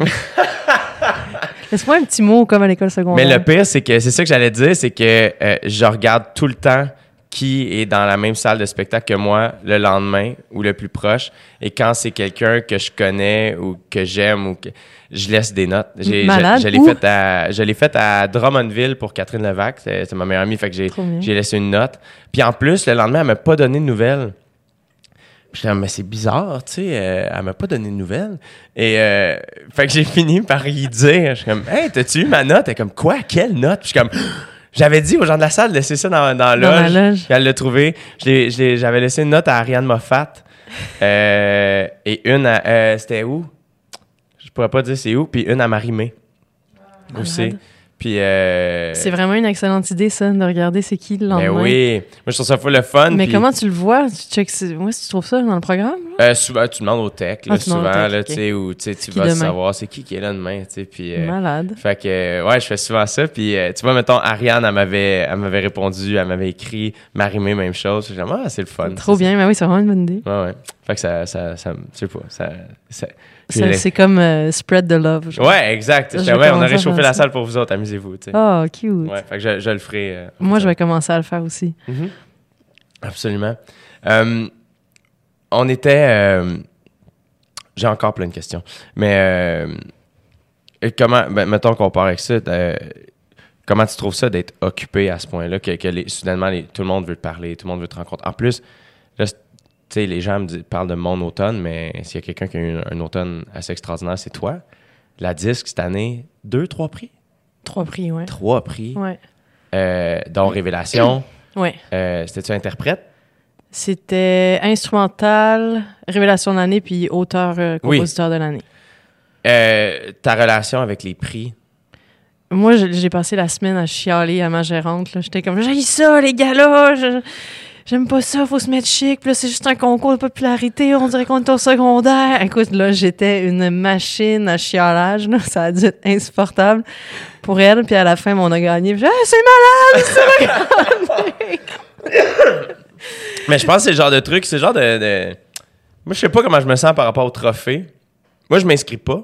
Quand j'ai su qu'il fallait s'inscrire, j'ai- j'ai comme... Ma bulle a pété un peu. Mais je pense que je comprends. Moi, sérieux, je me suis dit, Hey, je pense que je vais pas m'inscrire. J'aime pas ça. Je pense pas que je pense pas qu'on aime ça. Je pense pas qu'il y a des artistes qui aiment ça. Ouais, non, c'est ça. Parce que tu es mis en compétition avec tes amis. Puis ben, tes su- amis, ça devient pas tes amis jusqu'à ce que tu sois. Tu sais, là, maintenant, moi, c'est toutes mes amis. Ouais. Ben, c'est toutes mes amies. C'est un grand mot, mais euh, dans le sens que ça va être encore pire les années d'après. Puis en même temps, dès qu'il y en a un qui monte sur scène, t'es content pour la personne qui gagne. Exact. Moi, je trouve, c'est ça que je trouve euh, cool. Mais puis C'est- ça qui est important, C'est que t'es comme un peu semi dans une compétition que tu veux pas assumer. Ouais. Jusqu'à ce que là, ça, il dit c'est qui le gagnant, puis là, t'es content pour la personne. Voilà. Tu- parce que là, tu te ramènes tout de suite à l'humain, puis on, man, on, on vit des réalités qui sont quand même particulières. Ouais. Puis si on n'est pas pour euh, se comprendre les uns avec les autres, qui va, qui va nous comprendre, tu sais? Fait que, fait que euh, relation particulière. Puis moi, c'est la première fois que je fais vraiment face à ça. là. J'avais gagné déjà des prix en pub, mais euh, je m'attendais pas à gagner du tout quand j'ai gagné. Puis il y avait rien. C'était pas du tout pareil. Puis c'était pas le fruit de mes entrailles non plus qu'on mettait en ça. compétition avec quelque chose. tu sais. C'est le genre de truc où je pense que euh, quand t'es nommé ou quand tu gagnes, tu dois être heureux. Et quand t'es pas nommé ou tu gagnes pas, faut que tu sois indifférent. C'est ça. Moi, c'est un peu comme ça que j'ai. C'est super Qui fait, tu que tu peux pas faire ça vraiment. Soit Ben, tu investis, soit tu l'es pas. Tu là, ça, ça nous demande un genre de demi-mesure weird. Ouais. C'est la raison pour laquelle je me, je me suis pas inscrit. Là, tu t'es pas inscrit au- aux Olivier? Ouais. Ouais. Et puis, tu sais, moi, je suis chanceux, tu sais, c'est. Ben, puis, I guess que c'est la même chose, toi, avec Emmanuel. Tu sais, quand tu travailles avec quelqu'un de qui, qui a vraiment juste ton bien au, au cœur de son travail, moi, c'est ma soeur, ma gérante. Laurie, elle, c'est comme, hey man, tu Ça fais ce que change rien. Ben ouais. Elle comme, je peux t'inscrire, comme je peux ne pas t'inscrire. Je peux t'inscrire puis pas t'en parler. Comme, qu'est-ce que tu veux? Ouais. Puis moi, je passe. La fois où je me suis inscrit, c'est j'ai pas été sélectionné pour révélation de l'année, puis j'étais ou découverte de l'année aux Olivier, ça s'appelle, puis j'étais su- ça m'a j'étais j'étais bien dé- déçu, j'étais triste cette journée-là, parce que je pensais mériter ma place là-dedans, puis là j'étais comme c'est injuste, puis là quand tu comprends comment ça fonctionne, mais c'est des votes, c'est un puis après ça c'est comme c'est pas tant que ça non plus, tu sais, il y a- tout le monde a, tout le monde a sa chance, puis puis à un moment donné, je suis comme, ah, ça me déconcentre trop, je suis trop sensible. J'ai j'ai l'impression, en fait, j'ai juste fait, ah, je suis pas assez euh, solide Mhm. pour confronter ça en ce moment. Fait que j'aime mieux juste m'en extraire et me concentrer à être heureux. Je pense que tu as totalement raison, puis que c'est super intéressant de dire que ça, ça nous déconcentre. Puis moi, c'était une partie de ça qui me mettait en tabarnak. J'étais comme, hey, je l'ai pas. Il y a des gens dans mes salles, je vends des disques. Là, si jamais j'ai une déception, ça va m'influencer, puis ça me tente pas que ça m'influence. Puis là, il va falloir que je passe du temps à pas être euh, déçu, euh, à pas être influencé par ce prix-là, parce que dans le fond, tu veux être, t'es content quand tu l'as, mais tu- comme tu dis, tu- faut- sinon, c'est pas grave, Ouais. tu sais. Puis sinon, tu te ramènes à la réalité. Puis, Puis c'est- parce qu'on n'en a pas beaucoup de, de, de manœuvres. tu sais. On est, on est tout le temps occupé, on est, faut, faut tout le temps être présent à ce qu'on est en train de faire. Ouais. Fait que là, de te faire déconcentrer par une compétition que tu pas que t'as toi-même pas voulu, c'est tough. C'est ça. Puis moi, pour moi, c'est là où je je veux juste vraiment. Tu sais, je me souviens quand Catherine Levac a gagné son premier Olivier, j'étais tellement content. J'étais tellement content, tu sais. Puis cette année, ben, j'ai plein d'amis qui sont nommés. Puis de voir un Sam Breton avec, avec qui j'étais dans le même casier à l'école de l'humour être nommé, je suis comme, ben, oui, Ouais. go, tant mieux. Ouais. Extraordinaire, tu sais. Fait que. Et j'aime mieux me concentrer là-dessus et, et, et, et moi, pas me déconcentrer avec ça. Euh, Il y a quelque chose que moi, par contre, tu sais, mon gala préféré, c'est la disque. Tu sais, c'est mon gala. Évidemment, Louis-José anime, puis Ah tu le check, mais j'ai toujours hâte de voir les performances. Puis là, ben, ça fait trois ans que je suis à l'extérieur du pays quand ça joue. Fait que là, je suis comme sur YouTube à checker qu'est-ce qui est sorti, qu'est-ce qui est pas sorti, puis essayer de voir. Tu sais, je trouve qu'il y a quelque chose de très, très real dans votre gala. Puis, tu sais, on s'entend, les galas en partant, c'est pas la chose la plus real au monde. Mais je trouve que en musique, vous êtes plus no fucks given. Vous jouez moins la game. Mais c'est ça, je pense qu'on est plus des bébites à, C'est ça. À la création, puis on est juste comme un peu dans notre coin. Fait qu'on est les, Ouais, on genre- est les moins, genre, euh, tu sais, je sais pas, Les moins glamour. glamorous, Ouais, ouais. c'est ça, tu sais. Moi, je me souviens de on voir. nous force toutes à se mettre chic puis à l'être. Fait qu'on on joue la game, mais on l'est toutes pas, tu Mais sais. vous la jouez beaucoup moins que nous. Ouais. Tu sais, nous, on est tous des humoristes en jeans troués puis euh, les souliers pas de semelle, là. Tu sais, quand on est dans les bars, les premières fois qu'on va aux Oliviers, là, on n'a pas les moyens de s'acheter un saut, puis là, Ouais. soudainement, tout le monde est comme, oh, yes, OK, hey, on, est- on est des vrais monsieur puis des vraies madames. C'est non, non, non, tu sais. Puis là, tu vois Simon Leblanc monter sur scène en t-shirt avec sa chaîne puis son portefeuille, puis je suis comme, ça n'a pas de d'allure, ce gars-là. Puis t'es comme, c'est vrai que ça n'a pas d'allure, tu sais. Mais vous autres, tu sais, il y a quelque chose. Je me souviens voir mal à jupe, genre, tu sais, comme Julien Minot avec sa perruque, puis l'autre avec sa fausse cigarette, puis l'autre pas de souliers, puis faire comme. Puis ils gagnent, puis ils montent, puis ils sont juste comme euh, Rock, merci, puis ils sortent. comme, Devil Callis, Bernard Oui, Adamus Ber- avait dit Devil Callis. faire comme Ah, tu sais, il- il- je je pense qu'il la, la plupart, en tout cas, il y en a qui l'adressent pour, ou qui vont là pour les bonnes raisons, tu sais, faire comme alright, tu whatever, puis Mais je pense que ton premier gala, c'est une chose, tu sais. Après ça, tu, tu l'as vu. ouais. Moi, c'est le ce que j'ai vécu le plus mal, c'était le premier gala, euh, à- celui à Télé-Québec. Parce que là, je savais pas. Là, je, je découvrais tout. Puis j'étais comme, oh non, oh non, oh non. Et là, on est comme en, on est comme en compétition. J'aime pas ça. Puis, puis là, le deuxième, j'étais relax. Ouais. J'étais totalement relax. Puis là, Louis-José s'est mis à parler. Puis là, je me- moi, je me suis mis à écouter un show de Louis-José Hood. Ouais. J'étais bien assis, là, je me, je, je m'attendais pas du tout à gagner. J'étais comme auteur-compositeur. J'ai pas la partie auteur. C'est sûr que non. Puis révélation de l'année, je pensais que c'était Vincent Robert qui allait l'avoir. Fait que j'étais, j'étais, j'étais tranquille, tu sais. Puis j'étais plus relax aussi parce que j'avais vécu celui Ouais. de trois jours avant. Fait que je pense que, sais, pour en revenir à toi, mettons, tu l'as vécu une fois, je pense que si tu le refaisais, tu serais déjà, t'aurais déjà plus Ouais, ouais. De, de, de recul parce que tu l'as vu. Ouais, c'est ça. C'est, c'est comme le début qui est tough. Mais ce qui est cool, c'est que une fois que tu gagnes ces prix-là, c'est que ça, on peut pas te l'enlever, dans le sens où c'est c'est là où je pense que sais, faut essayer d'être indifférent si on l'a pas. Mais une fois que tu l'as, tu peux prendre la tape dans le dos, tu sais, parce que Ah, c'est sûr, puis c'est un beau symbole. Puis, tu sais, moi, euh, je, je les ai mis dans mon salon, tu sais. Euh, tu, tu... Parce que c'est un symbole de l'année puis du travail qui est parcouru de toi et de ton équipe, tu sais. Fait qu'il y a quelque chose de comme, oh, on m'a donné un bel objet doré pour représenter tout ce beau travail puis ce parcours qui, qui est tough, là, tu sais. On Ouais. travaille fort, là. C'est c'est difficile ce qu'on fait, là. Puis, puis ça, c'est beau. Puis moi, je trouve aussi, euh, je réfléchissais à ça l'autre jour, tu sais, je trouve que les prix, c'est aussi une espèce de... Ça t'aide pour la suite. Comme là, je le sais que mon deuxième, al- mon troisième album, ça va avoir un poids que j'ai gagné ces prix-là quand va venir le moment de le sortir. Pour la presse, pour... Il y a comme un... C'est comme si ça te donnait un petit coup de plus pour la suite, parce Ouais. que c'est dur de durer, ouais. Percer, c'est une chose, durer, c'en est une autre, C'est quelque chose qui te stresse? Euh, pas tant que ça, parce que ce qui, ce qui me stresse, c'est plus jusqu'où moi je vais avoir envie d'aller. Je- je- quand- où est-ce que je vais arrêter? Parce qu'en plus, on développe d'autres marchés, d'autres pays. Euh, jusqu'où, jusqu'où je vais vouloir pousser ça? Tu sais, ça, je le sais pas, mais personne ne le sait dans sa, dans sa carrière. Non, exact. Mais, euh, C'est comment mais oui, ça, ce, qui, ce qui me stresse, tu sais, ce qui est- quand tu vis un moment de popularité comme ça, tu es, sur une espèce, tu es dans une réalité qui est, qui est somme toute différente de, de ce que c'est la vie normale. tu sais. Fait que c'est toujours de rester vraiment groundé. Mais ça, j'ai pas trop de problème avec ça parce que je pense que de nature, je suis quelqu'un vraiment groundé. Mais euh, c'est tricky, c'est tricky d'être euh, d'être dans l'œil euh, du public. Ouais. tu sais. Il y a quelque chose de. Si, si on te l'enlève du jour au lendemain, comment tu, comment tu vas réagir? Puis je pense qu'il y a des gens qui réagissent mieux que d'autres à ça. Mais le piège, c'est d'être comme non, je veux pas sortir de l'œil du public, je vais, je sortir un album tout de suite, je vais faire ça, puis ton album sera pas bon, mais tu, vas avoir de la presse deux secondes après. Fait que, tu sais, c'est pas de rentrer dans cette game-là. Je pense Ouais. que c'est ça qu'on qu'on vit comme réalité, euh, que monsieur, madame, tout le monde ne voit pas en arrière. Non, c'est ça. Mais le piège, c'est- de scraper ta création parce que tu es trop en train de penser à, à l'œil du public. Ben, puis ce qui est dur aussi, c'est que ça, ça se ramasse dans ton inconscient aussi. Mm-hmm. Tu sais, c'est que inconsciemment, tu sais, moi, mettons quelque chose qui me. Puis je peux pas dire qui me fait peur, mais quelque chose auquel je pense beaucoup, c'est que je veux pas devenir une parodie de moi-même. Oui, oui, oui, oui. Tu sais, de, de faire quelque chose, plus parce que j'ai envie de faire ça, mais faire quelque chose parce qu'inconsciemment, je sais que les gens m'aiment quand je fais ça, donc je vais continuer à faire. Ouais. Puis là, à un moment donné, tu te ramasses d'une loupe, puis t'es comme, hey, là, t'es rendu loin. Je Fait pense qu'en plus, je, je pense même que, je sais pas en, en, en humour si c'est exactement comme ça. Je pense que oui, mais c'est qu'à un moment donné, je pense qu'il faut que tu prennes des risques comme artiste. Ouais. Tu peux pas t'asseoir confortablement dans ton succès ou dans, ton, dans, dans ce que, ce que tu as fait qui a marché. Faut, faut, faut que tu- moi, j'ai l'impression qu'il faut prendre des risques Ouais. pour continuer à avancer. Absolument. Absolument. Puis est-ce que tu as ce réflexe-là? Non. Moi, j'ai, moi j'ai, mon réflexe, c'est plus d'être comme ça, ça marche.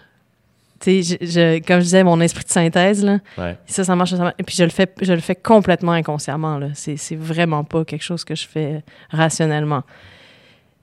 La chance que moi j'ai, c'est que quand je m'exprime dans le piano de manière la plus authentique possible, ben, c'est, aussi ça qui fait que ça résonne chez le monde. Ouais. Fait, que, fait que ma seule job, c'est d'être authentique avec moi. Je peux pas vraiment me tromper. Je peux pas. euh, si je me mets à écouter plein de musique néoclassique puis là à, à imiter, ce qui est pas mon cas parce que j'en écoute zéro, euh, ça, ça serait un piège. Mhm. D'être comme, ah, je vais faire ça parce que ça, ça a bien marché dans le cas d'un tel, dans le cas d'un tel. Ouais. Euh, mais, mais mon réflexe, c'est pas non plus d'être comme, ah, c'est quoi le petit. euh, Qu'est-ce que je pourrais mettre comme texture vraiment avant-gardiste qui pourrait. C'est pas, pas moi, ça. Ça, c'est zéro moi. Moi, c'est comme, comment je fais pour avoir l'émotion la plus brute. Puis ça, ça va rester ma ligne euh, directrice parce que je sais pas faire d'autre chose. Puis euh, est-ce que ça arrive des fois, je sais pas dans quel sais, pianoscope, mettons, tu l'as créé dans un contexte où tu quittais la maison familiale, fait qu'il y a quand même un, contexte de Hey Colin, ça va être dur, ça va, ou tu sais, peut-être pas dur, mais il y a, un petit deuil à faire là, donc as créé quand même ce- cet album-là est comme teinté de ça un peu. Euh, a été créé dans un contexte aussi un peu genre un peu pas terrible mais dur. Est-ce que c'est une crainte que tu vas bien, tout va bien, t'as-tu peur de des fois les artistes, les auteurs, compositeurs, interprètes, c'est Ouais. comme il y a quelque chose de ah non, il faut, faut que ça aille mal pour que ma musique soit bonne. T'as-tu une inquiétude que t'as? Ben, c'est sûr que, tu sais, je pense que des fois, on a un peu le, le réflexe comme artiste de tout décalisser notre vie pour se ramasser dans la plus grande terreur et le grand vide pour pouvoir créer quelque chose. Là. Genre, c'est pas un mythe, là. C'est, c'est vrai qu'on fait ça, puis c'est vraiment destructeur, puis ça fait mal comme humain. Ouais. Euh, mais vraiment, il va falloir que je trouve une autre façon. Parce que ça me tente pas et ça va bien dans ma vie. Ceci dit, euh, la, charge émotive dont je te parlais tantôt des gens, euh, ça, c'est.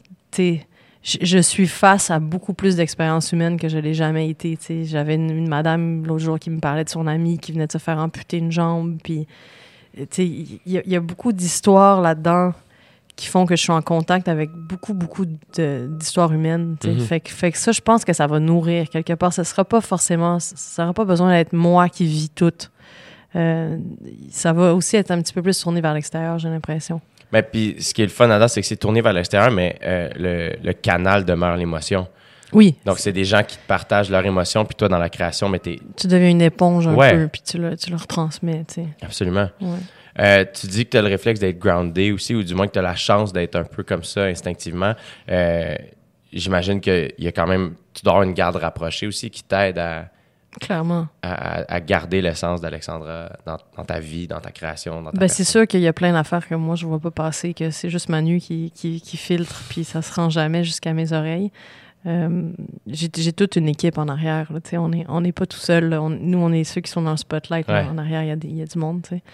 Euh, puis, puis sinon, ben, je fais attention moi-même à, à faire attention à cette, euh, à cette essence-là. Comment que, tu fais? Eh, je sais pas encore. je cherche encore des trucs. Mais euh, Visiblement, moi aussi, c'est pour ça que je pose la question. ben, je pense qu'on a. tu C'est comme tout le monde. Quand t'es vraiment occupé, quand t'es vraiment. euh, tu- tu- ta tête est tout le temps en train de faire quelque chose. tu- comment tu fais pour rester plugué avec, ton, avec toi-même, avec ton cœur? Tu prends le temps. Tu prends le temps, tu te poses la question. Tu, tu respires. Tu. faut juste pas perdre. Puis, tu sais, moi, l'épisode de- d'épuisement professionnel que j'ai eu, ça m'a vraiment appris cette leçon-là. C'est comme tu peux.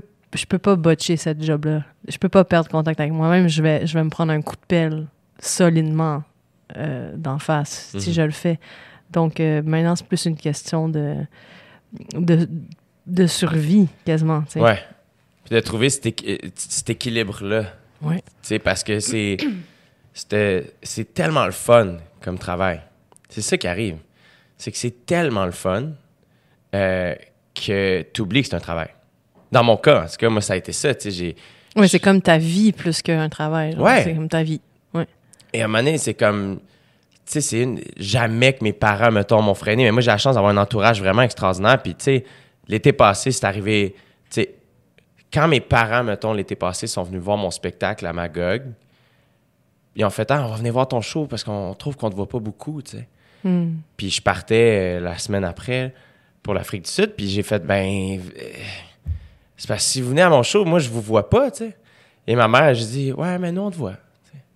Puis j'étais comme ah, ça m'a comme fait de la peine parce que j'étais comme je lui ai dit ben on peut souper avant, j'avais pas le temps de souper avant, j'avais une émission de radio, Mm. puis on pourrait prendre un verre après, Ouais. puis je pouvais pas, je m'en allais d'un chalet pour relaxer. Puis j'arrive au chalet puis il y a une personne qui est comme je suis content mais en même temps, j'aurais peut-être dû partir le lendemain pour prendre un temps avec mes parents. Puis fait que, tu sais, ça a fait en sorte que ça ça a vraiment c'est un moment super anodin, mais moi j'ai fait comme ah mon dieu, OK là attends là tes parents viennent te voir en show pour te voir. Ouais. Il y a de quoi de triste, là, tu sais. Puis c'est un- ça- c'est correct, il y a des moments plus, difficiles, plus difficiles. Il y a des moments où tu travailles plus.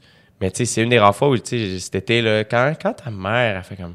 Ben, tu sais, des fois, avoir une journée de congé par semaine, ça, tu sais, c'est- c'est pas beaucoup. Je suis comme, raison, tu sais. Ouais, non, c'est sûr. hein. Tu sais, moi, hier, il fallait que j'aille euh, dans un rendez-vous euh, à l'hôpital pour faire un test, puis j'ai demandé à ma mère de venir avec moi, puis ça ça la pensée est venue de comme, ah, mais ça va être un moment que je vais passer avec ma mère. Je l'ai pas vue depuis comme un mois et demi parce que j'étais en tournée en Europe, puis je viens de revenir.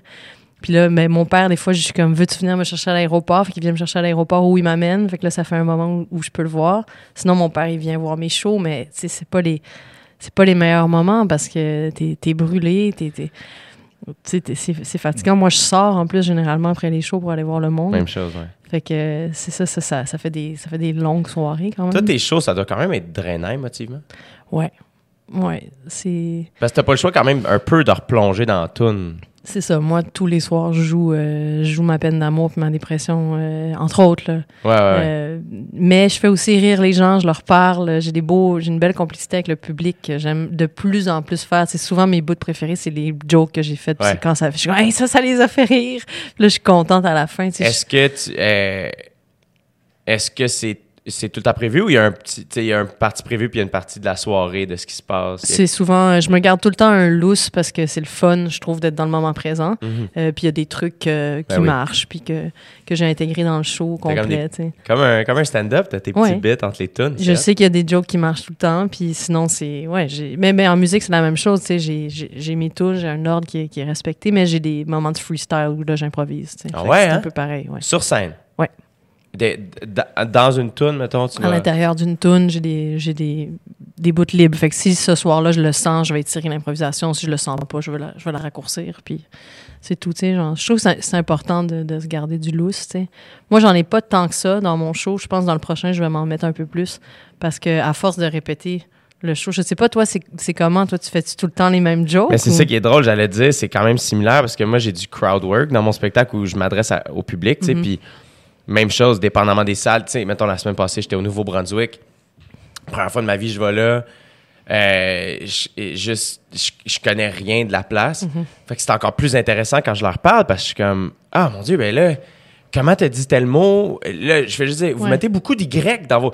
Là, ça arrive, puis je suis comme, ah mon Dieu, OK. euh, Ouais. fait qu'il y a plein d'affaires où ce que, fait qu'il y a des moments, même chose, c'est que je, je garde le, le- le- pour être dans le moment présent, question de de, de pas être sa cassette aussi. tu sais. Ouais, puis pour les gens, je pense qu'il y a quelque chose de cool puis de spécial aussi de, de, de se dire, euh, tu sais, on, on est tous là dans un moment qui va plus jamais se reproduire, tu sais. Je pense que c'est important. Ouais. Euh, puis, euh, mais ça, j'ai remarqué moi aussi, tu sais, je suis allée à Saint-Hyacinthe, j'étais à Saint-Hyacinthe la fin de semaine dernière, puis je leur ai dit, ben, j'avoue que je connais pas grand-chose sur Saint-Hyacinthe à part que ça sent le chocolat dans les rues. Oui, c'est là, ça. ça a fait rire les gens. Puis, tu sais, moi, comme je suis pianiste classique, en gros guillemets, là, euh, dès tout ce que je dis qui fait référence au, à la vie quotidienne, ça fait rire les gens. Comme Ouais. j'ai joué à 4 heures à Sainte-Marie-de-Beauce. Puis j'ai dit, ah, c'est le fun, un show d'après-midi, on va être euh, tous de retour à temps pour regarder Occupation Double. Yes! yes, sir. Puis là, puis là j'ai même dit qui je pense qu'il devrait perdre parce que mon éclairagiste, il écoute ça religieusement. Ah oui, hein? Ouais. Puis là, j'ai dit que ça devait être Rim qui se fait éliminer. Finalement, elle a été éliminée. Oh, fait que wow. j'ai des gens qui m'ont réécrit après pour me dire Rim a été éliminé. Mais moi, je sais même pas c'est qui Rim, pardon, honte à moi. là. Mais je, je l'écouterais à fond, Occupation Double. Moi, mais c'est genre d'affaire, si je commence à écouter ça, genre, je sors plus Ah de ma ouais. chambre. là. Je comprends. Mais je vais peut-être le faire après. là. Je, je sais même pas qui a gagné. C'est pas fait? Ah, c'est pas fait. À partir de. Ben là, aujourd'hui, on enregistre, c'est jeudi. À partir de, de ce soir, les gens vont pouvoir Ok, mais les gens savent que Rim a été éliminé. là. Oui, oui, pas comme fait absolument. un espèce de Absolument. gros spoil. Pas du tout. OK. Pas du tout, pas du tout. Mais, euh, mais ouais, c'est ça. Fait que, tu sais, c'est- facile. Je me suis rendu compte de ça vraiment vite où, genre, je crée une espèce de tension tellement grande avec l'émotion Ouais. que l'humour est à une seconde. Parce Ben, que c'est- un procédé hum- humoristique, Exactement. right, de créer une tension puis Voilà. de libérer. Ben moi, la, la musique, le, le, le contexte est déjà une grande tension. Fait que l'humour est, est vraiment proche tout le temps. Puis ça, ça j'ai du fun avec ça. Ben, puis c'est tellement le fun que tu l'utilises. Parce que c'est exactement. C'est ça l'humour. Ouais. Chaque blague, c'est ça. Tu crées une tension puis tu la désamorces. C'est ça. C'est tout le temps ça. Puis ça, c'est ça, mon, ma plus grande part d'improvisation, c'est ça. Puis ça change selon les publics. Moi, je, je fais le show dans les deux langues aussi. Tu sais, je joue à plusieurs endroits. Quand je joue en Allemagne, je me force de dire une phrase en allemand. Puis c'est ce que je dis souvent, c'est c'est une phrase qui a aucun rapport. Là. Tu sais, c'est une phrase pas polie du tout. Tu sais, je vais réciter un bout de menu ou quelque chose. Puis là, ça, ça va vraiment rire les gens. Euh, tu sais, fait que je me force à apprendre la langue là-bas. Fait que ça, c'est tout un défi aussi. Là. Parlons de spectacle. Mettons ton premier show à toi. Toute seule. Ou... Euh, c'était à la cinquième salle, la Place des Arts. C'est- comme ça commence en grand. Puis c'était ton spectacle à toi. Ouais, c'est le festival de jazz. C'est Laurent Saunier qui, euh, en fait, à cause de Greg Kitzler, qui était relationniste de presse euh, chez Spectra, lui écoutait mon album en boucle dans les bureaux de Spectra, puis à Pianoscope. Ouais. Puis à un moment donné, ils ont fait comme, hey, on va l'inviter. Puis là, toi, quand tu, je suis là, quand tu te fais inviter par le festival de jazz à jouer à la cinquième salle de la Place des Arts, tu, tu dis oui. Ben oui. Tu, tu te forces. Donc, je me suis forcée, là, j'écoute, j'ai, j'ai, pendant trois mois, j'ai été stressée à faire ce Ah show-là. Mais oui, j'avais fait un beau show, j'en avais invité des- un trio de cordes.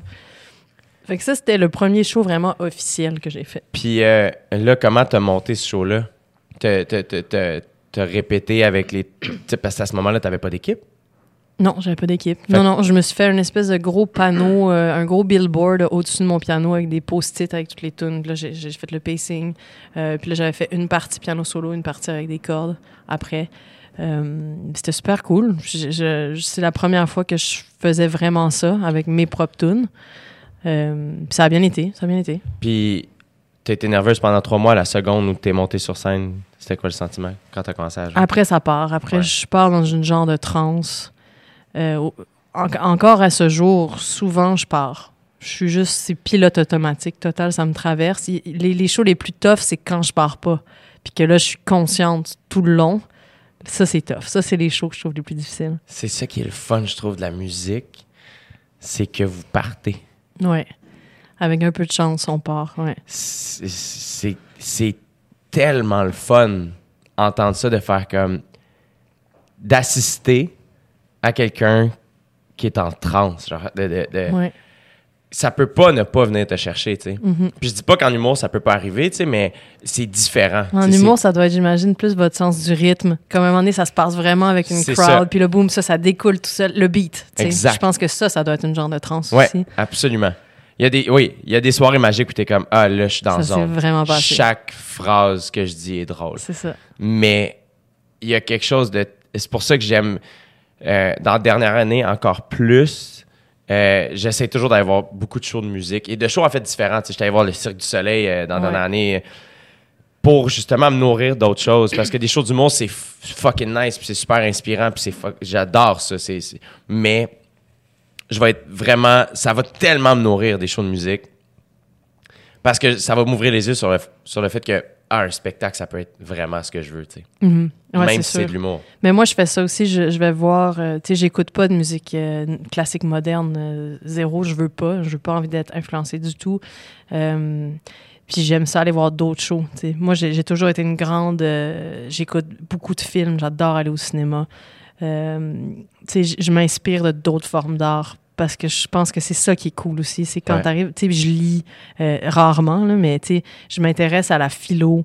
Euh, tu sais, j'aime ça, les liens entre les, entre les Ouais. choses.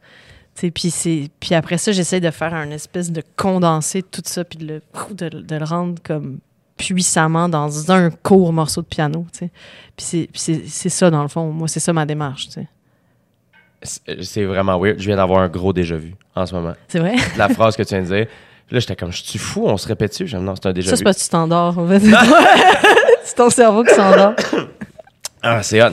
Euh, Il y a, euh, mettons, est-ce que quand tu dis que tu te nourris de plein d'affaires, euh, quand, là, quand tu commences à être vraiment occupé, est-ce que tu prends encore ce temps-là, aller au cinéma, écouter des films? Ouais, c'est comme la seule. C'est comme le. Quand, quand je. Faut que je décroche, faut que je décroche. Parce que je suis tellement dans le deep, beaucoup. À part les jokes que je fais sur scène, comme je te dis, que là, ça met beaucoup de bonheur dans, dans mon quotidien. Sinon, c'est genre, je suis dans mon lit puis j'écoute Netflix, là. C'est. c'est- faut que je fasse ça. C'est comme, c'est comme rendu de la survie. là. Ouais. J'écoute la télé conne. là. J'écoute genre euh, The, The British Baking Show puis euh, le challenge de design intérieur. euh, tu sais, puis j'aime ça. Moi, ce qui me fascine, c'est les humains, tu sais. Ouais. Puis les humains, ben, comme dans Occupation Double, tu sais, quand tu mets des humains dans des, dans des contextes vraiment particuliers où est-ce que là, ils sont observés, tu, tu vois plein de traits qu'on a en commun. Ouais. Puis moi, c'est ça, ma, ma grande, grande passion, c'est ça. C'est les choses qu'on a en commun comme humains. Puis c'est- c'est ce que j'essaie de... de- puis je pense que je le fais naturellement, mais c'est ça qui va dans ma musique, tu sais. Puis ça, ça fait qu'il y a des liens entre nous qui sont comme tellement plus grands que nos différences, là. ou en tout cas qui sont vraiment présents, puis peu importe les cultures, puis peu importe euh, les classes sociales, tu sais, c'est comme il y a... Puis c'est fascinant, c'est fascinant à regarder. Fait que c'est ça que j'aime regarder, même quand j'écoute une affaire de, baking show, de pâtisserie, tu sais. C'est voir comment la personne, elle a réagi à ce moment-là parce qu'elle était en compétition avec l'autre, puis là, ça fait sortir telle émotion, puis moi, c'est ça que je trouve hot, tu sais. Mais l'être humain, est sais pourquoi tu penses que je fais un podcast, c'est que tout le monde a une histoire, puis euh, ça va finir par résonner. Tu sais, comme je fais pas ça pour le fame, je fais pas ça pour que ça- C'est juste comme. c'est- super égoïste pourquoi je le fais, c'est que ça, ça m'aide moi. Mm. Tu sais, puis. Si tu peux poser des questions puis échanger avec du monde. Ben euh, oui. Ouais. Tu sais, puis ça, après ça, ça. Tu sais, moi, il y a des podcasts qui ont, qui ont eu une, une réelle incidence dans ma vie, tu sais, de, de faire comme Ah, OK, tu sais, c'est. Puis ultimement, c'est pas tant le podcast plus que l'être humain. C'est mais il y a un ça. podcast, là, c'est une psy qui, euh, qui pose. euh, le podcast, c'est- c'est des séances de, de, de thérapie. C'est vrai? Ouais, puis. euh, Comment ça s'appelle? je me souviens pas. J'essaie d'y penser, là, je te reviendrai. On va le trouver. Mais, mais c'est exactement ça l'idée. C'est de montrer comme cette personne-là, elle a eu une relation difficile avec sa mère parce que sa mère était comme quasiment violente, mais pas d'une manière classique. Puis, puis là, tu fais, tu écoutes une séance de thérapie de quelqu'un, puis t'es comme, tu peux te reconnaître dans comme trois, quatre des affaires Ben oui. systématiquement, peu importe la problématique de la personne. Ouais, ouais. Tu sais, soit ça te rend plus empathique, soit tu te rends compte juste à quel point on, est, on, on vit des choses similaires dans le monde intérieur. sais. Ouais, absolument. Ben, puis, tu sais, c'est Dr. Phil, là, tu sais, est-ce qu'il faut que tu quittes? Y a-tu quelque chose? Oui. Oui, c'est le moment. OK, c'est ça. OK, parfait. Ah, il y a tellement pas de problème, Emma- Emmanuel, euh, la, la, la gérante d'Alexandra. On parlait d'être humain. Non, c'est ça, Dr. Phil. Ouais. Je sais pas pourquoi j'ai dit ça. Mais, euh, mais c'est ça, c'est juste. euh, puis je pense que c'est la raison pour laquelle les shows live, euh, ça continue de fonctionner. Mhm. C'est que c'est un moment humain. On connecte, tu sais. euh, puis ce que je trouve encore plus. Ce que, ce, que, ce que tu dois vivre, puis tu le vis, parce que tu m'en as parlé, tu sais, déjà, les histoires que les gens te racontent, c'est que ce que je trouve vraiment fascinant de la musique, c'est que c'est tellement personnel. Vous nous accompagnez tellement beaucoup. Moi, j'écoute ta musique, je me souviens du livre que j'ai lu, je me souviens de où j'étais assis, je me souviens du chalet. J'écoute ta musique et je, je, ça me calme parce que ça me remet dans cet état-là, tu sais. Oui, c'est ça. Puis ça, à un moment donné, ça, ça appartient à l'expérience de tout le monde. Tu sais, moi, une fois qu'il est fait, l'album, c'est plus le mien. tu sais. C'est c'est rendu ton histoire, l'histoire de, de la madame, l'histoire du monsieur, le- le- du, du jeune homme. Tu sais, C'est comme. C'est c'est chacun. C'est la vie de tout le monde. C'est ça qui, est- qui est spécial parce que c'est comme si moi, je deviens un, un symbole de la vie de la personne. Puis c'est là que. C'est cette position-là qui est à, qui est à trouver. C'est vraiment le fun. Est-ce que je sais que tu as fait une tune avec Safia Nolin Oui. sur son album de reprise. Euh, faire, euh, faire de la musique pour quelqu'un qui chante sur des paroles, c'était-tu euh, c'était-tu comme tough? C'était-tu Non, moi, fun? j'ai- moi j'aime vraiment ça, faire ça. Mais tu sais, j'adore faire de la musique de film aussi. J'ai- J'aime ça, mettre la musique au service de quelque chose, tu sais. Euh, avant tout, c'est ça que je pensais faire dans la vie. La musique de film? La musique de film, ouais. Et ça, comment ça fonctionne? C'est que tu reçois le film et tu regardes et par la suite, tu mets la musique En dessus? fait, tu reçois le scénario d'habitude pour voir si l'histoire te plaît, si l'histoire te parle. Est-ce que tu penses que ça peut, ça peut marcher? Parce que, tu sais, à la fin, c'est toi qui exprimes la trame émotive du film. Fait qu'il faut que le scénario résonne. Ouais. Puis ensuite, euh, tu te fais appeler par. euh, ben, tu t'es déjà fait appeler, là, mais c'est, tu t'échanges avec le réalisateur. Puis là, c'est comme, OK, qu'est-ce qu'on veut, qu'est-ce qu'on veut souligner comme trame émotive en arrière? Moi, j'adore ça, faire ça, parce que c'est comme, c'est un travail d'empathie avec un personnage ou avec un réalisateur ou avec une vision euh, Ouais. d'ensemble. C'est, c'est vraiment cool. Puis quand je fais de la musique avec, avec Safia, j'ai fait de la musique avec Tire le Coyote aussi, j'ai vraiment aimé ça. Ouais. Euh, c'est, comme, OK, comment je fais pour bonifier cette chanson-là? euh, puis faire ressortir de cette voix-là, puis de ce talent-là, euh, la chose que moi, je- avec laquelle je vibre le plus, tu sais. Puis, euh, puis c'est vraiment cool, puis j'ai envie de continuer d'en faire. Euh, quand, euh, quand tu reçois un scénario, mettons, de film, tu sais ça, est-ce que, ben toi, en même temps, t'es es une fan de, de cinéma, Mm. donc j'imagine que tu avais quand même l'œil et l'âme un peu aiguisés à ça, mais y a-tu quelqu'un qui t'a aidé un peu là-dedans? Parce que, moi, tu sais, je veux dire, recevoir, moi, je, je sais, j'ai jamais lu un scénario de film là, complet. Je, je, je sais pas si j'ai ce talent-là, mais mettons, faut quand même avoir du flair là, pour voir. I guess que c'est divertissant, là, un bon film, ça doit se lire aussi, là, mais Oui. il faut quand même le voir, là. Non, non, non. Je- tu le sais, tu sens l'histoire, en fait.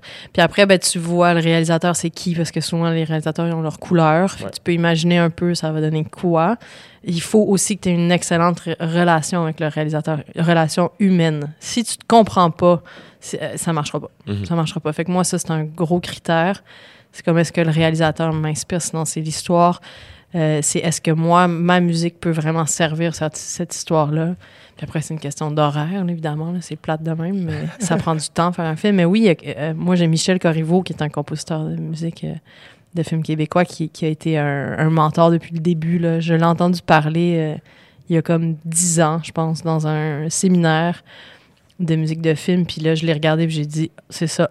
Moi, c'est ça. C'est ça que je fais dans la vie. Ça va être ça.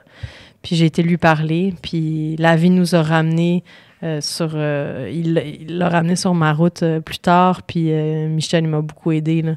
J'ai comme appris de lui beaucoup de choses en, en musique de film. Puis même là, tu vois, si je devais faire un gros film demain matin, j'irais chercher de l'aide encore, tu sais, parce que c'est... Mais je connais la méthode maintenant. J'en ai fait. J'en ai fait plusieurs. Ton premier, c'était quoi? Premier, c'était un film indépendant canadien. C'était lourd, là. C'était sur une femme qui accompagnait les gens dans la mort. Puis, puis là, sa propre mère meurt. En tout cas, là, j'ai réalisé aussi que tu peux pas faire n'importe quel film parce que tu vas te plonger dans un univers pendant deux mois. Puis J'ai fini ça, puis j'étais brûlée. C'est sûr. Tu sais, c'est pas pour rien que tu penses à Heath Ledger qui est mort quand il a fait le Joker. C'est comme. Là, viens juste de regarder le nouveau Joker là, avec euh, Joaquin Ouais. Phoenix. Puis, tu sais, c'est comme. C'est c'est- sûr que t'es dans un état. T'es obligé de te mettre dans la peau de ce personnage-là. Fait que tu vis toutes ces émotions-là. Puis c'est la même chose quand tu fais la musique. là. T'es es obligé d'être drette là avec le, Ouais. avec le personnage. Puis ça faut que ça te traverse, tu sais. Fait que choose, choose wisely. Ouais, ouais. Euh, Mais puis tu vois, mettons, pour avoir écouté une couple de- d'entrevues de Joaquin Phoenix, c'est que. euh, faut, je pense qu'il faut que tu sois capable vraiment de, de plonger là-dedans comme vraiment, vraiment fort et d'avoir aussi la capacité à t'en détacher. t'en sortir, ouais. Tu sais, lui, je le regardais, puis justement, parce que les gens comparent avec Heath Ledger, puis ils sont comme, Mhm. what up? Il est comme, ah ouais, mais tu sais, là, ça va, dans le sens, j'ai fini le film, puis we good, là, tu sais. Ouais, ouais, Puis j'étais comme, ah, tu sais, il est fucking nice, Joaquin Phoenix, puis il est fucked up, ouais. mais il me semble capable. Mais moi, j'ai quand même l'impression aussi que, juste de même que Joaquin Phoenix, c'est un homme qui connaît sa noirceur. Genre, tu sais, il la côtoie. Ouais. Euh, j'ai aucune idée dans le cas de Heath Ledger. Puis, il y avait un problème de drogue aussi. là, Ouais, Heath, ouais, là. Fait qu'il peut-être que c'est peut-être que c'est même pas ça qui l'a emporté. Puis que ça. nous, on fait tous de la projection sur cette histoire-là. Mais ça reste que les, les bons acteurs, for sure, ont à faire ce travail-là. Là. Tu te mets à fond dedans, puis après, tu t'en détaches. Mais c'est, mais c'est la même chose comme musicien. Tu sais, moi, Ouais. je- moi, si j'étais tout le temps dans l'émotion, dans la charge émotive de ce que je fais, je serais pas bien, tu sais. Je... Non, non, non. Puis c'est, dur à la longue de, de, de le faire en show, puis de... Tu me demandais si c'était prenant, si c'était fatigant émotionnellement. Oui, ça l'est, tu sais. Puis c'est... euh, c'est comme c'est ça la nuance, c'est... Il y a des shows, mettons, que je donne, je vais me donner à 90% Je vais me garder un 10 de, de leverage pour pas être totalement épuisé le lendemain, tu sais. Fait que c'est ça, le... C'est comme cette balance-là, tu sais. c'est- En plus, c'est que euh, c'est pas juste des shows au Québec. Il y a la part aussi de le voyagement, le jet lag, euh, la, la langue, la, la culture. Euh, Est-ce que ta, ta, ta musique voyage énormément? Ton premier choix à l'extérieur, c'était où? Eh, c'est une bonne question, ça. Euh... Je pense à Paris. Qui était quand même comme une, une genre de deuxième maison. Ouais, c'est ça. fait que c'était comme rassurant. Ouais. Puis après, c'était Londres. Tu sais, t'étais-tu... Tu sais, y a-tu des pays qui t'ont surpris? C'est quelque chose quand même, là, tu sais, de... Ouais. C'est tellement le fun de Ben, c'est beaucoup de découvertes, tu sais. Ben oui. plein- Moi, j'étais jamais allée en Allemagne. J'étais allée, dans plusieurs pays d'Europe quand même, mais j'étais jamais allée en Allemagne. Fait que là, l'Allemagne, c'est de la découverte totale. Puis Euh, t'arrives là, puis tu joues quand même devant une, une salle remplie, là. Ouais. Ouais. C'est fou. là. Ouais, ouais, ouais. Non, c'est fou. Au début, j'étais comme, mais voyons donc, il y a des gens à Utrecht. Aux Pays-Bas, je savais même pas qu'Utrecht, ça existait. Euh, puis la salle était pleine, tu sais. Puis les gens, ils me disent, oh, I was listening to you on Spotify and uh, I found you, I've known you since Pianoscope. Et je suis comme, mais voyons donc, tu sais. C'est, c'est fou, c'est comme, ça a résonné chez les gens, puis, puis maintenant, ils, ils sont là. Puis, mais moi, comme je disais, c'est la découverte, la découverte, la découverte.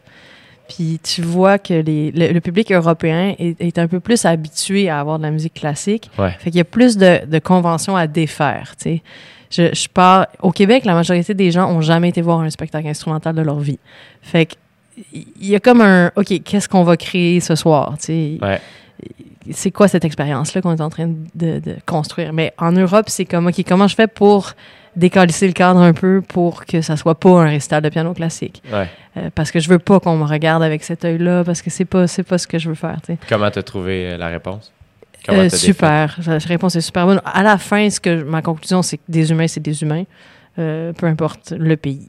Euh, sauf que faut que je leur dise un peu plus aux Européens. Vous avez le droit d'applaudir entre les tunes. Puis là, je leur parle. Parce que ouais, elle nous parle.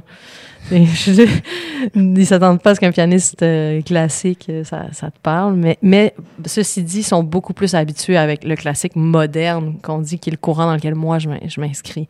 Ils, ils en ont, ils en ont vu plus. tu sais. Ici, on n'est on est pas nombreux. là, tu sais. Ouais, y a-tu, y a-tu une- Est-ce que tu te sens en compétition? Non, avec les autres? Ouais. Non, parce que, tu sais, je veux dire, on est encore 15.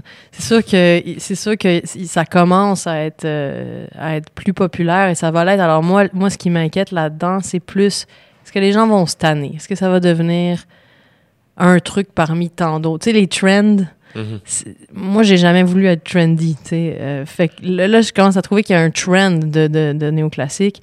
Mais moi, c'est viscéral comme expression. C'est pas... euh, je suis pas... Je suis pas rentrée là-dedans parce qu'il y avait un trend. Non, c'est ça. Tu fais de- pas ça pour être cool ou être à la Non, mode. c'est ton lifestyle C'est comme un. Mais non, je suis pas en compétition. Tu sais, je veux dire, s'il y a des gens qui peuvent comprendre la réalité que je vis, on est, on est encore une petite poignée. Puis si on peut échanger les uns avec les autres aussi, puis aller chercher des cues. Mais ceci dit, que ça soit en classique ou, ou pas, tu sais, quand je te parle à toi, je, je suis contente d'échanger avec toi parce que j'ai des trucs. Tu sais, je trouve qu'on a des réalités qui se ressemblent quand même, Ben oui. mine de rien. Euh, puis ça, c'est le fun. Mais moi, c'est ça qui me fascine le plus, en fait, c'est que euh, t'enlèves, on parlait d'être humain tantôt, tu sais, mais t'enlèves l'aspect public de notre métier. C'est fou comment tout ça ressemble. Mon meilleur ami est avocat. Puis c'est comme, ben, lui, son public, ben, c'est le juge, c'est le jury. Euh, ses jokes, ben, c'est ses arguments. Mm. Euh, tu sais, tout se ressemble. Le stress, quand, quand c'est quelque chose de. Quand t'es passionné, ben, t'es passionnant aussi à, à- à parler avec, qui fait en sorte que, pour moi, il y y a quelque chose où échanger, c'est comme. C'est tellement primordial.